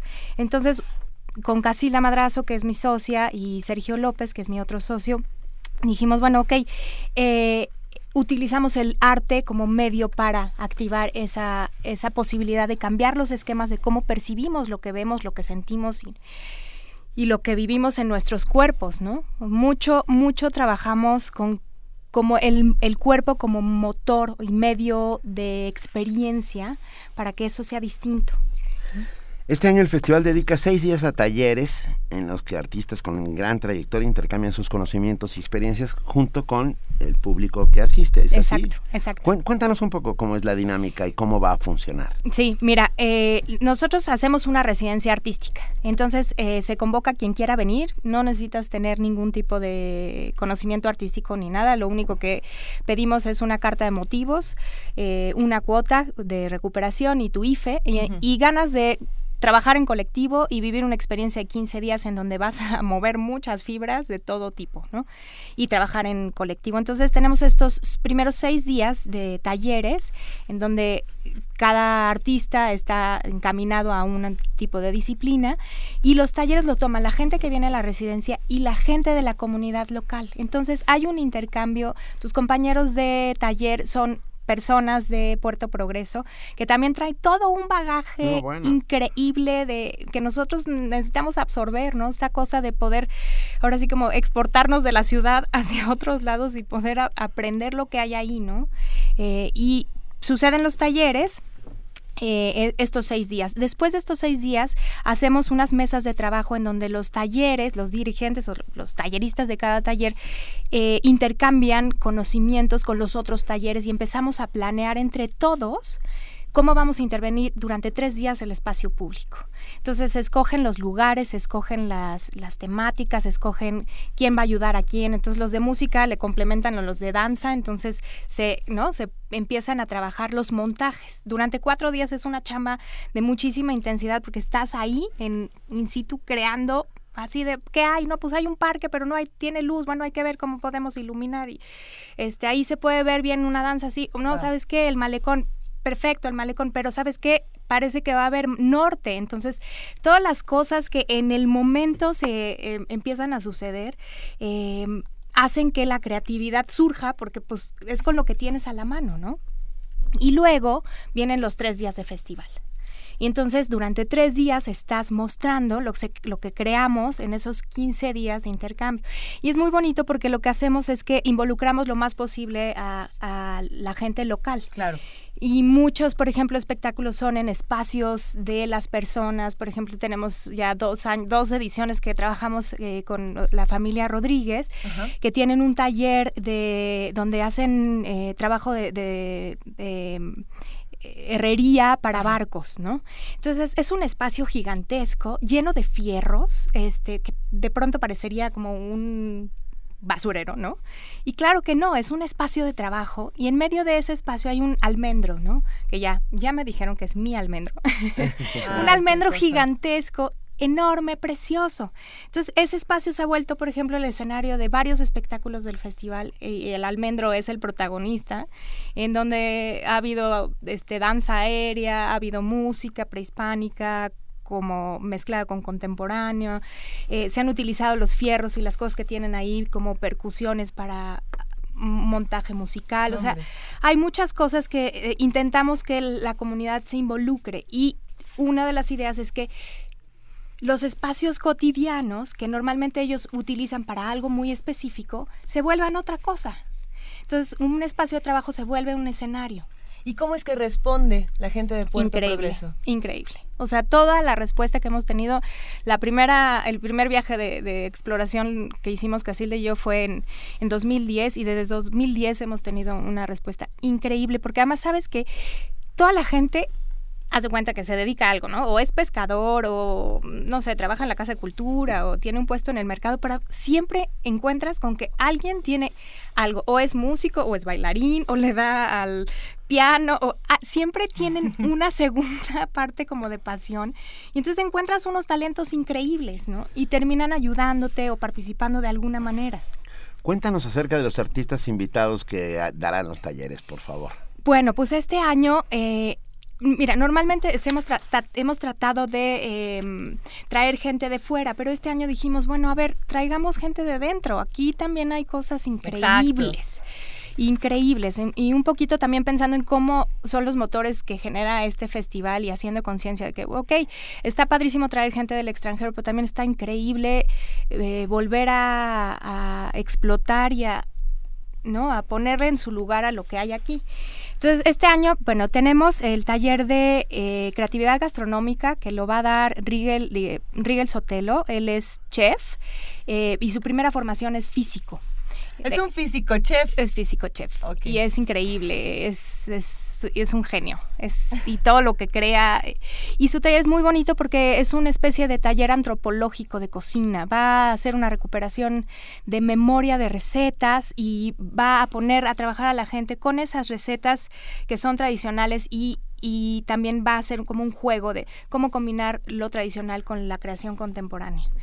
Eh, y utiliza mucho eh, es realmente conocedor de eh, alimentos autóctonos. Él ha tenido oportunidad de, conocer diferentes comunidades este, por su historia de vida y tiene un conocimiento increíble. Yo, yo a partir de, que conozco su cocina, conozco muchas cosas que no había probado nunca y que son alimentos mexicanos increíbles, ¿no? Entonces, bueno, este, ese taller lo va a dar Rigel. Yo creo que vamos a tener una combinación de de participantes, mitad y mitad. Yo creo que va a haber gente adulta y también algunos jóvenes. Ahí va, a estar interesante. Tenemos el taller de, espacios transformados. Este lo da Silvio Margain. Él es eh, diseñador industrial que lleva muchos años trabajando con arquitectos. Entonces, la idea del taller de Silvio es que hay muchos lugares abandonados en progreso, ¿no? Y vamos a trabajar con cómo transformar estos espacios abandonados en espacios tal vez escénicos o en un espacio que le puedas dar un nuevo, una nueva vista. Eh, sin, sin que deje de ser lo que es, pero que pueda ser otra cosa también, ¿no? En medio de la semana de talleres vamos a tener, eh, nosotros para hacer un poco sustentable este festival que es autogestivo y que realmente es como un proceso largo el consolidarse financieramente como un proyecto independiente, creamos un proyecto que se llama Escenas, Cocinamos Arte. Y este proyecto lo que hacemos es que ponemos a dos artistas y un chef a trabajar y crean experiencias. Eso lo hacemos aquí en la colonia Escandón, pero se puede llevar a diferentes lugares, ¿no? Si, si tú, Radio UNAM, quieres hacer tu cena de fin de año y quieres hacer algo distinto, le llamas a escenas, cocinamos artes y, y te, te, montan una escena específica para lo que tú necesitas, ¿no? Entonces vamos a hacer una escena allá, vamos a aprovechar todos los artistas invitados y el chef que viene y vamos a hacer una escena en un espacio abandonado que era un antiguo club de playa, que ahora está abandonado, tiene la piscina vacía, tiene los espacios donde se atendía a la gente en los años 40 y está ahí, ¿no? Abandonado. Y ese espacio va a ser un espacio de acción artística, ¿no? Entonces estamos convocando a la gente que está en Mérida, a la gente que está en Progreso para que venga, que asista. Eh, las cuotas, digamos, son para hacer sustentable esta edición que hemos salido así a flote ¿no? Apenas, pero justo buscando medios creativos para que las cosas no dejen de suceder, eh, vamos a tener esta escena a la mitad de la semana de talleres. Luego tenemos el taller de danza, ese lo da Russell Rodríguez y esta es una cosa muy interesante que me gustaría platicar aquí. Russell Rodríguez, cuando llegamos a Progreso, este, estaba un tanto catalogado como los chavos banda conflictivos del puerto por bailar breakdance y por pintar graffiti, ¿no? Eso fue en 2012.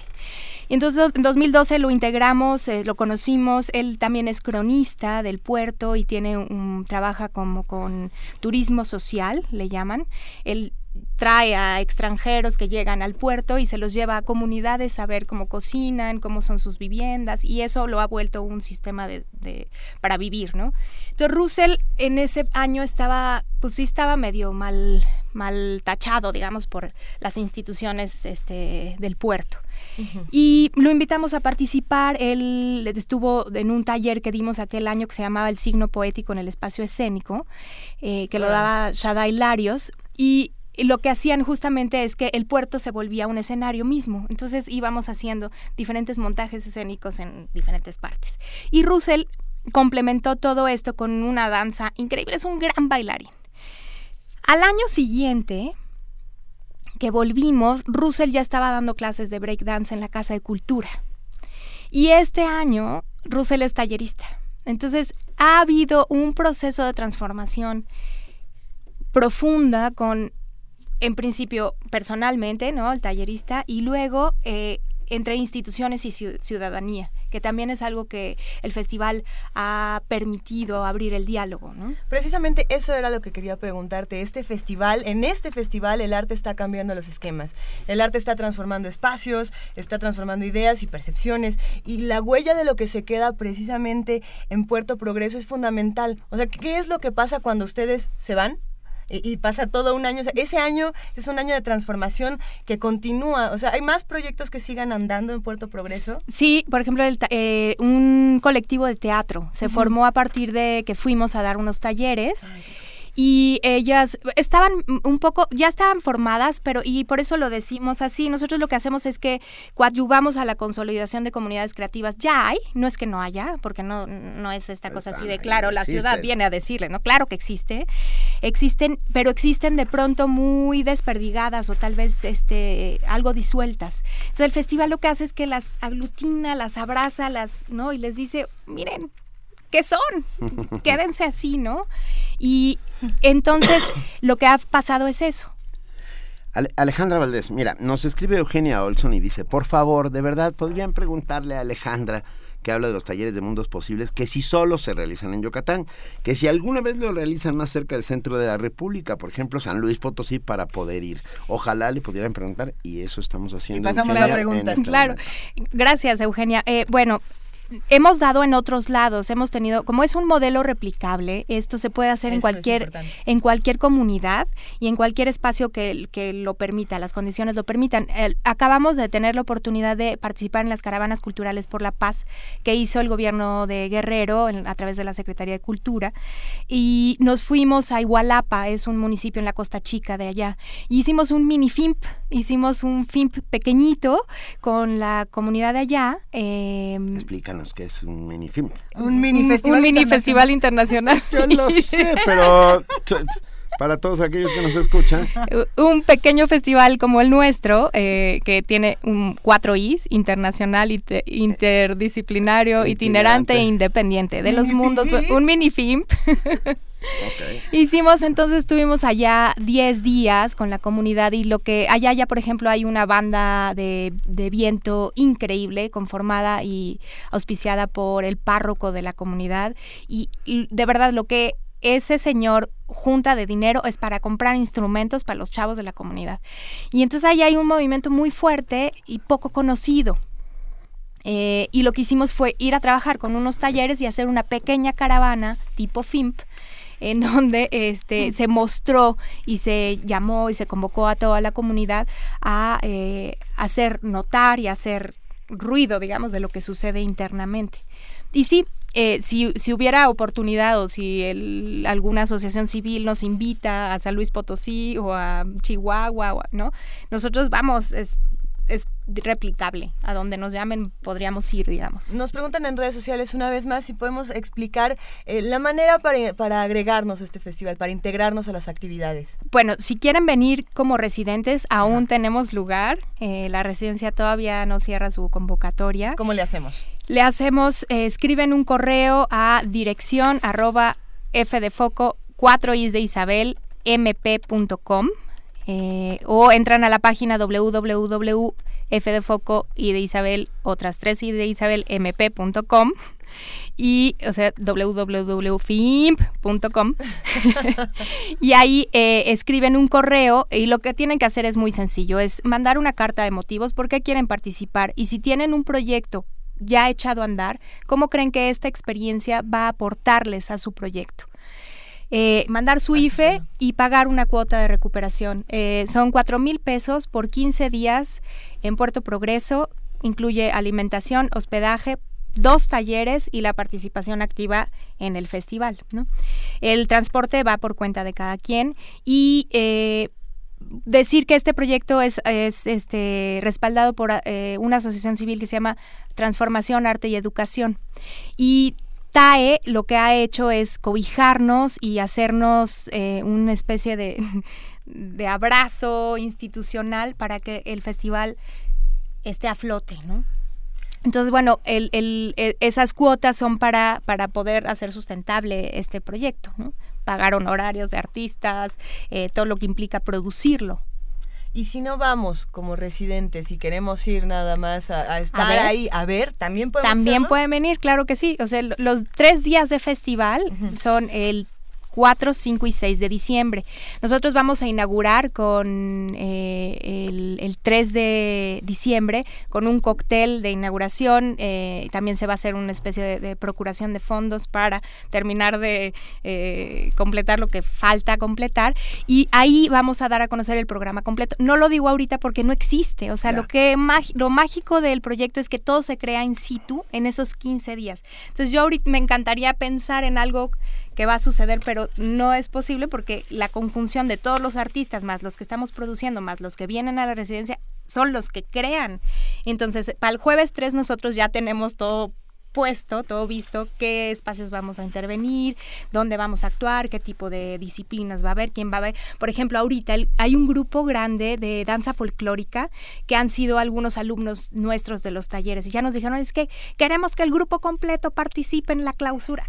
Claro que los vamos a incluir, claro que, y yo le decía, por supuesto que, o sea, están dentro, pero todavía yo no te puedo decir sí, vas a tener el número tal de la clausura, porque todo se crea en el momento, ¿no? Nos encanta. ¿Todavía hay espacio? ¿Todavía hay espacio en los talleres? Todavía hay espacio en los talleres, todavía hay espacio en la residencia. ¿Cuántas personas pueden ir? La residencia cabemos máximo 30, más la producción, que somos como 12. Entonces, eh, siempre, o sea, el cupo máximo de la residencia son 42 personas.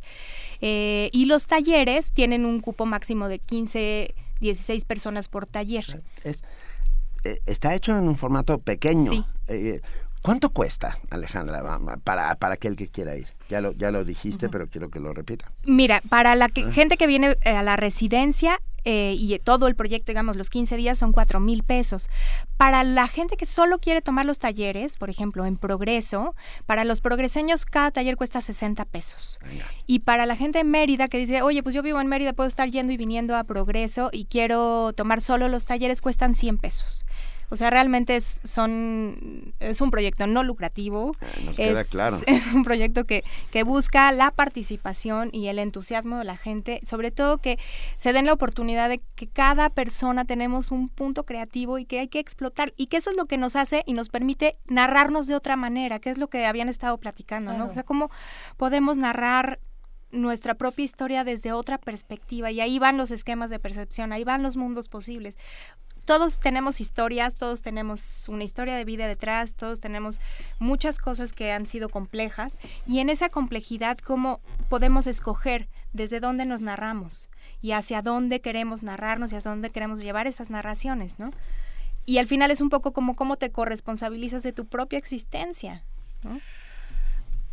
Está padrísimo. Bueno. Nos quedamos aquí impresionados. Vamos a subir a redes sociales toda la, toda la información eh, que nos ha brindado Alejandra, eh, Alejandra Valdés Teja directora del Festival del FIMP, el Festival Internacional Interdisciplinario Itinerante Independiente de los Mundos Posibles. De verdad, les deseamos todo el éxito. Muchísimas porque gracias. Estamos convencidos que otros mundos posibles son posibles. Son posibles. Y aquí insistimos siempre en la lógica de hacer comunidad y en la posibilidad de ver un poco más lejos, que es justo lo que ustedes vienen a proponernos. Claro. ¿Podría decir algo más? Dices todo bueno, lo que necesito Lo que toda la, parte formal de agradecimiento a los apoyos de este año, que han sido, ha sido muy interesante porque eh, hemos podido involucrar a algunas instituciones que antes no habíamos logrado y también a empresas jóvenes que están haciendo desarrollo tecnológico y que también están con el ojo en otro lado, ¿no? Ha sido interesante. Entonces, bueno, pues Fundación Bancomer, Sedeculta, eh, Cefotur de allá de Yucatán, evidentemente TAE, Transformación Arte y Educación, La Cuadra, Provoca Ciudad, que es, es otra asociación que tiene muchos proyectos. Aquí tiene el Huerto Roma Verde, este, yo también colaboro con ellos y entonces La Cuadra también ha sido un punto muy importante de, de impulso para el festival. Em, Code Ingeniería, que son estos chavos que hacen desarrollo tecnológico. Eh, también hay otros tipos de empresarios, por ejemplo, las, aca- las academias Berlitz, que, que de, de lengua, que ¿Cómo tienen no? muchas este, sucursales en, en el sureste. Entonces, bueno, también unas, unas suites que están aquí en la Condesa, que se llaman Flow Suites, este, también están con el ojo en otro lado, ¿no? en otras posibilidades, ¿no? Cuantas más gentes convoquemos y, y si unen esfuerzos es la mejor manera. Otras, Más, sí, más, otras asociaciones civiles, Estudio Abierto, que eh, es una asociación que se dedica a hacer mucho trabajo de fortalecimiento de ONGs y ellos nos ayudan, eh, Sofía de Voz, su directora, colega, amiga y queridísima eh, apoyadora del festival, ella nos ha ayudado justamente a evaluarnos cómo estamos haciendo las cosas, desde dónde. Una- un punto bien importante es la evaluación. Nosotros hacemos varios tipos de evaluación con las comunidades con las que trabajamos. Eso es importante. Y, y entonces evaluamos a los residentes, a los que toman los talleres, a los talleristas y a las audiencias. Y estamos en todo, todo el tiempo viendo cómo estamos haciendo las cosas y lo que no funciona, modificar, modificamos para que empiece a funcionar de otra manera. Entonces, bueno, estudio abierto también es un, un punto bien importante. Ahora, eh, la coordinación de, comunicación institucional de la, de la Ibero también nos ha apoyado muchísimo para hacer difusión y, y em- empoderar un poco el proyecto. Benito, me decías, es que no es un proyecto masivo, no, no, no es un proyecto masivo, es un, es un proyecto que va profundo más que a extensión, ¿no? Y ha sido difícil porque muchas marcas o mucha gente te dice, órale, te apoyo, ¿cuántos miles de vas a cuántos miles de beneficiarios vas a tener? ¿A cuántos me vas a meter en esta cajita? ¿no? Exacto.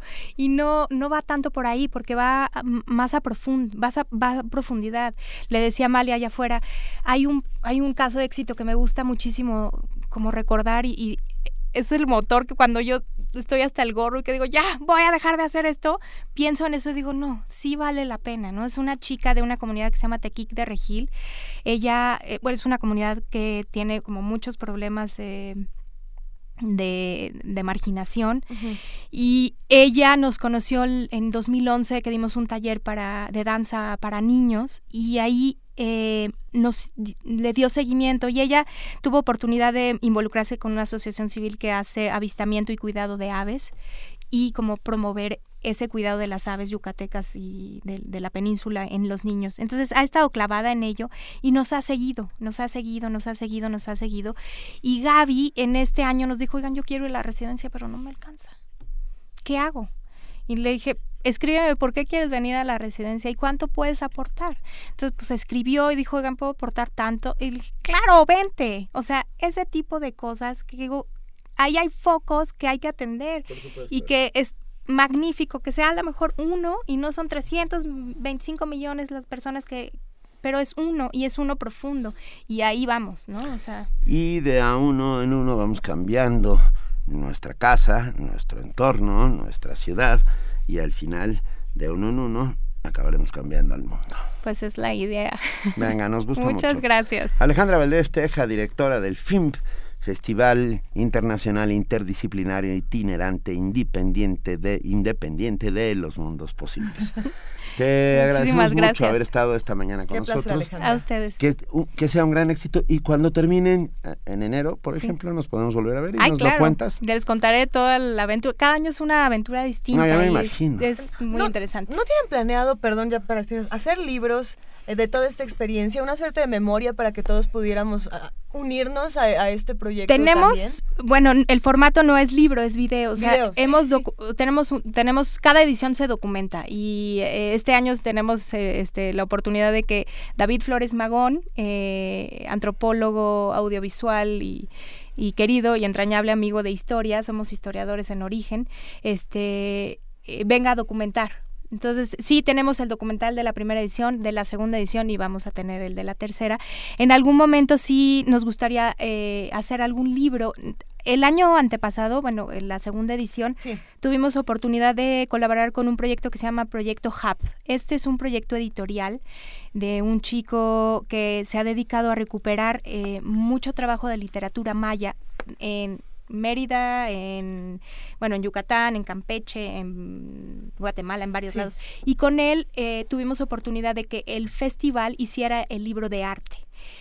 Hicimos una metáfora del libro como barco, empezó y zarpó en progreso, se intervino con toda la residencia, hicieron dibujos, este, poemas, tal, toda la residencia hizo algo ahí. Y luego Joan se llevó el libro hasta Barcelona. En Barcelona fue intervenido por otros artistas y de Barcelona se fue a Turquía. Entonces el libro Barco fue hasta Turquía, terminó en Turquía, también fue intervenido por artistas allá y ahora de regreso en progreso lo tenemos y lo vamos a presentar en esta edición. Qué maravilla. Queremos verlo. sí, ¿Eh? pues vendré en enero, encantada. Alejandra Valdés Teja, te damos un abrazo y te aplaudimos esta iniciativa de hacer mundos posibles a través de la transformación de la comunidad desde, eh, desde esta manera o estas maneras de ver el mundo. Nos parece imperdible. Muchísimas gracias, por este momento y pues eso, tener la oportunidad de que nos escuche más gente. Esta es su casa. muchas gracias. Bienvenida. Vamos a música. Primer movimiento. Escucha la vida con otro sentido.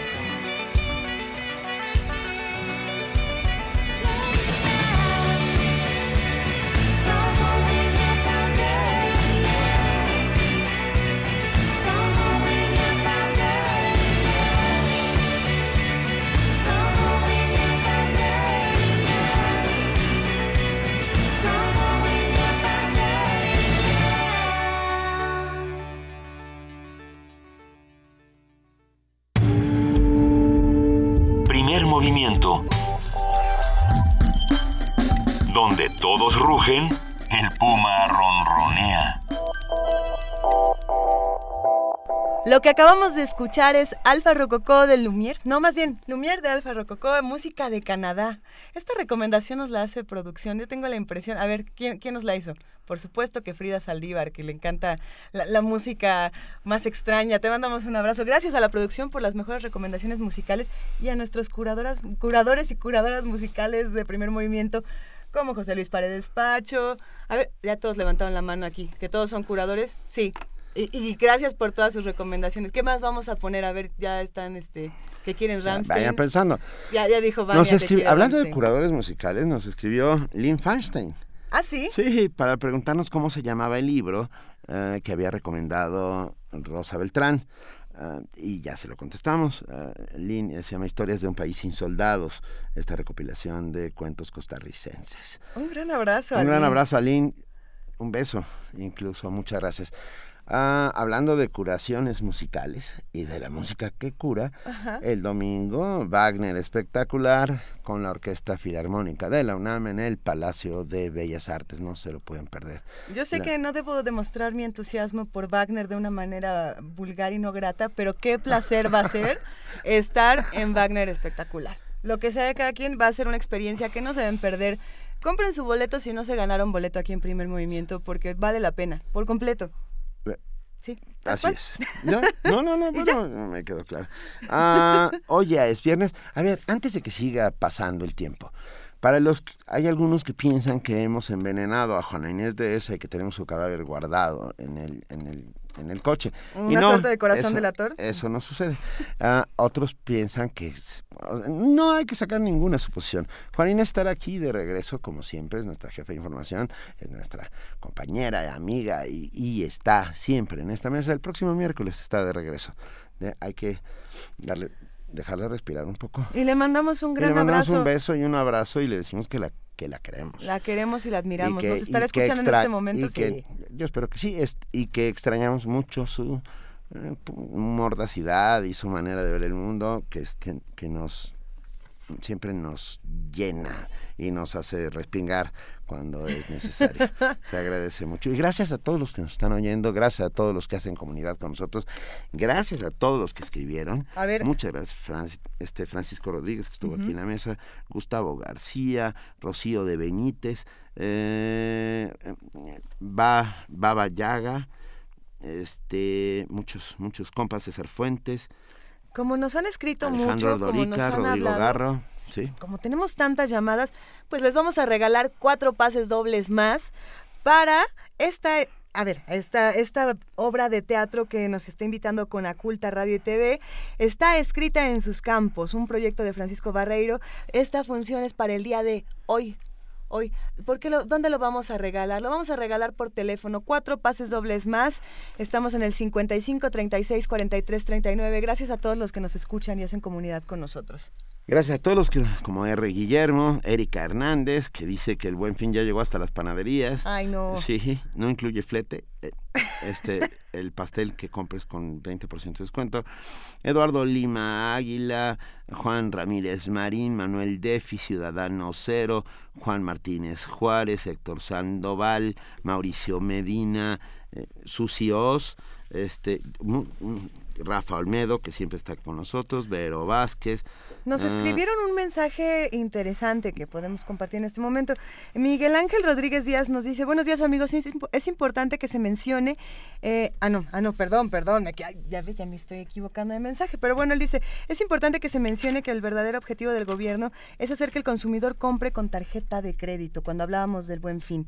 Dice, con la finalidad de nivelar la capacidad de compra del consumidor contra los impuestos que paga y de esta manera se gasta más de lo que se recibe de ingresos para poder nivelar y cobrarle los impuestos que realmente debería de pagar.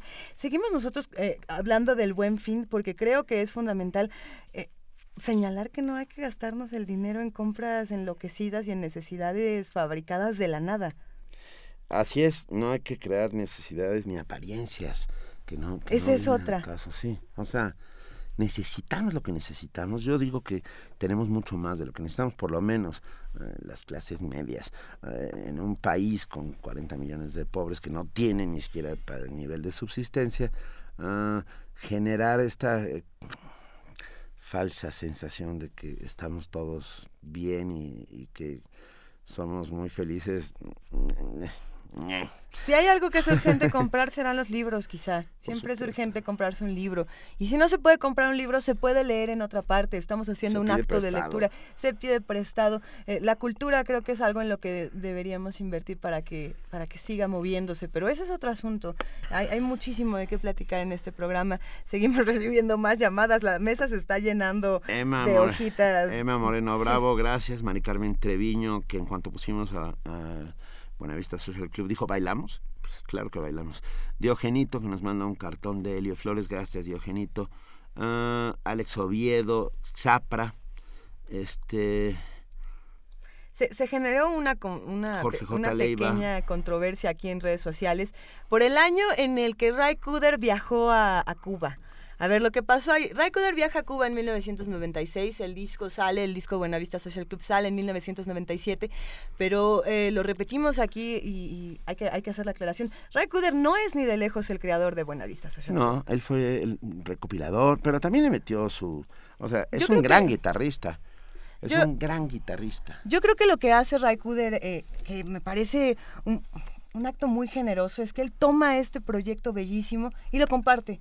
¿Por qué no? Y ni siquiera dice esto es mío, esto, no, no, no, aquí está Buenavista Social Club, ¿no? Para muchos que a lo mejor no tenían acceso a esa música en ese momento. Y ahora, bueno, Joyas Encontradas, este disco de Discos Corazón, pues es una recomendación de primer movimiento. Juan Martínez Juárez dice, estimados, un placer escucharlos hoy desde donde inicia la patria, Tijuana, Baja California. Un gran abrazo a Tijuana, Baja California, lugar donde comienza la patria y donde también se destilan los sueños. Eh, maravilla, donde se hace resistencia todos los días. Oye, Benito, ¿qué es eso que viene por allá? Eh, espérame un segundo. Ah, a ver, sí, sí, no, espérame un segundo. Sí, te, quería reconocerlo, ya lo vi. Ya, lo, viste. ya lo vi. Es Vania Nuche. Hola, muy buenos días a todos. ¿Cómo estás, Vania? Muy bien, muchas gracias. ¿Ustedes qué tal? Bien, bien, bien, bien. Esperando para saber qué va a pasar Hoy en Radio UNAM. Muy bien, hoy en Radio UNAM, como todos los viernes, tenemos el debate sobre problemas económico-políticos nacionales e internacionales en los bienes terrenales a las 12 del día. Disfruten también en la tarde la retransmisión de los programas del acervo histórico. A las 5 de la tarde recuerden que tenemos el cine y la crítica de Carlos Monsiváis. A las 6 de la tarde la, la barra de radiodrama con Sherlock Holmes. Y en la noche disfruten de Drácula, una producción de Juan López Moctezuma que está impresionante. No se lo pueden perder a través del 860 de AM. Y también el domingo tenemos a las 3 y media de la tarde 100 años de tango y la retransmisión de la UFUNAM en la noche a las 8. Por el 96.1 de FM, nuestro buffet Babel comienza a la una de la tarde con música y series muy interesantes como Tejiendo Género. Hoy a la una y media, recuerden que vamos a hablar sobre poliamor con Diana Neri. No se lo pierdan. De poliamor. De poliamor, sí, para todos aquellos que son defensores del poliamor, no se pierdan esta ¿La cabina de primer movimiento es, defensora del poliamor? Eh, como que no, ¿eh? Como que sí, no, se, dividió, se dividió. Ya lo vamos Primero a levantaron la mano y alguien le bajó la mano. Alguien le dijo, no, no es lo que piensas. no vamos a revelar que cada quien tome sus decisiones. Mejor escuchen Tejiendo Los Género. Los poliamorosos son que entran a todo, ¿no? No, tienen muchas parejas. No, no, no. Ah, que tienen muchas parejas, no. Ay, sí, perdón. Mucho amor yo, para yo no le entro. Bueno, Escúchenlo a las tres y media. Y, no es por moralista, no le entro porque soy muy feliz con mi pareja. muy fiel, qué bueno, qué bueno. Pues bueno, escúchenlo. Vamos a ver de qué se trata el a la una y media de la tarde. Gabinete de Curiosidades, a las tres de la tarde, una gran producción donde pueden conocer todos aquellos audios y grabaciones poco conocidas de Radio UNAM, Descarga Cultura y otras fuentes. No se lo pierdan con Frida, Frida Saldívar, y Luisa Iglesias, nuestras grandes compañeras. Hoy es la segunda parte de Carmila la vampira. sí, va a estar muy bueno, no se lo pierdan. A las 3 de la tarde y sigan con México en el aire a las 3 y media. Hoy terminamos esta entrevista con el antropólogo Roger Bartra, que nos ah. habló toda la semana sobre la situación social, cultural y política de México. No se lo pierdan.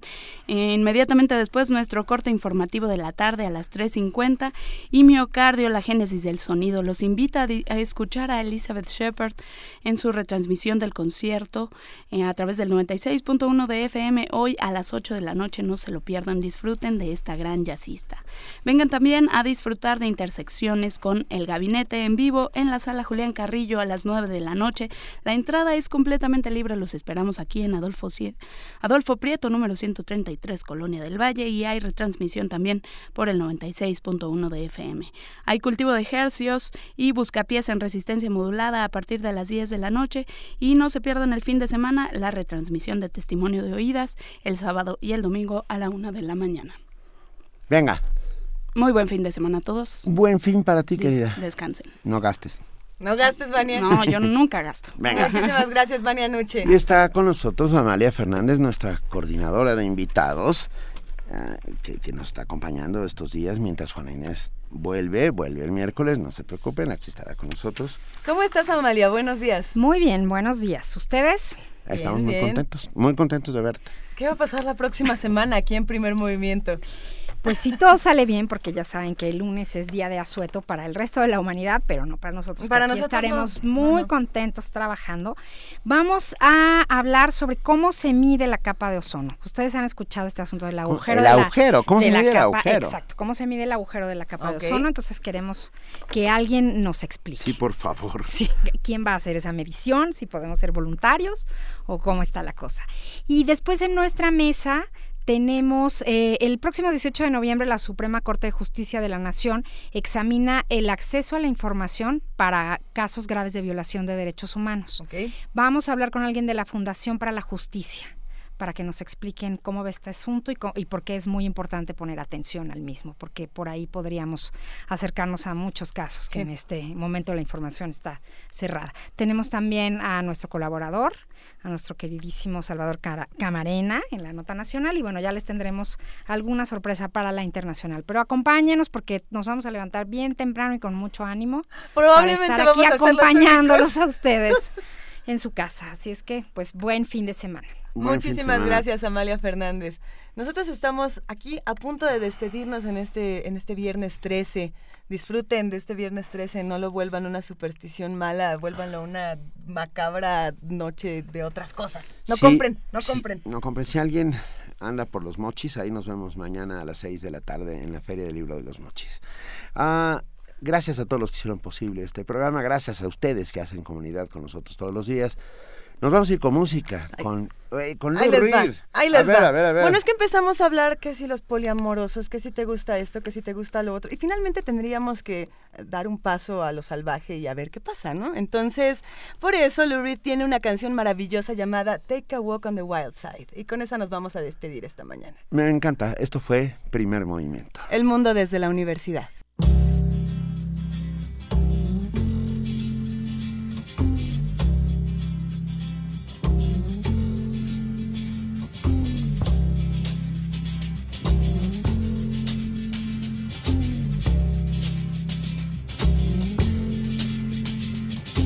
Holly came from Miami, FLA.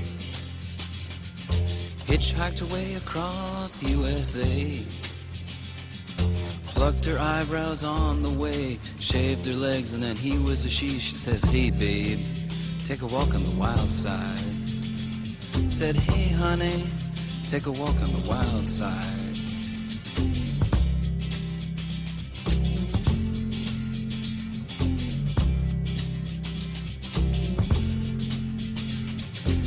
Candy came from out on the island. In the back room, she was everybody's darling. But she never lost her head, even when she was given head. She says, Hey, babe, take a walk on the wild side. Said, Hey, babe, take a walk on the wild side. And the colored girls go do do do do do do do do do do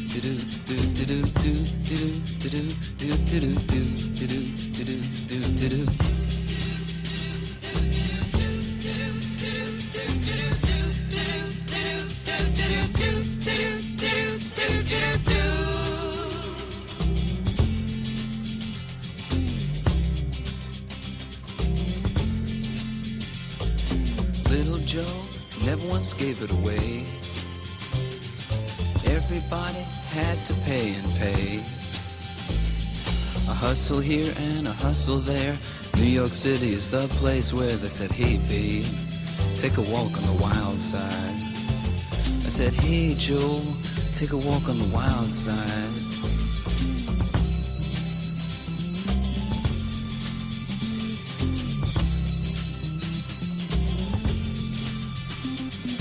Sugar Plum Fairy came and hit the streets, looking for soul food and a place to eat. Went to the Apollo, you should have seen him go, go, go. They said, Hey, sugar, take a walk on the wild side. I said, Hey, babe, take a walk on the wild side.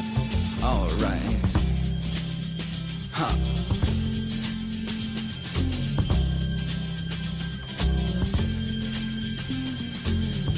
Is just speeding away. Thought she was James Dean for a day. Then I guess she had to crash. Valium would have helped that patch. She said, Hey, babe, take a walk on the wild side. I said, Hey, honey, take a walk on the wild side. And the colored girls say, do, do, do, do, do, do. Do do do do do do do do do do do.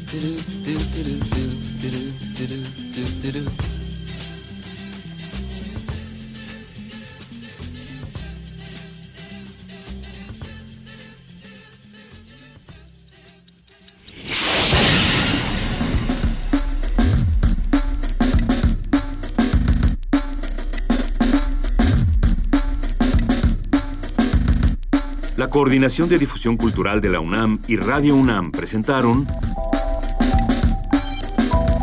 Primer movimiento. El mundo desde la universidad.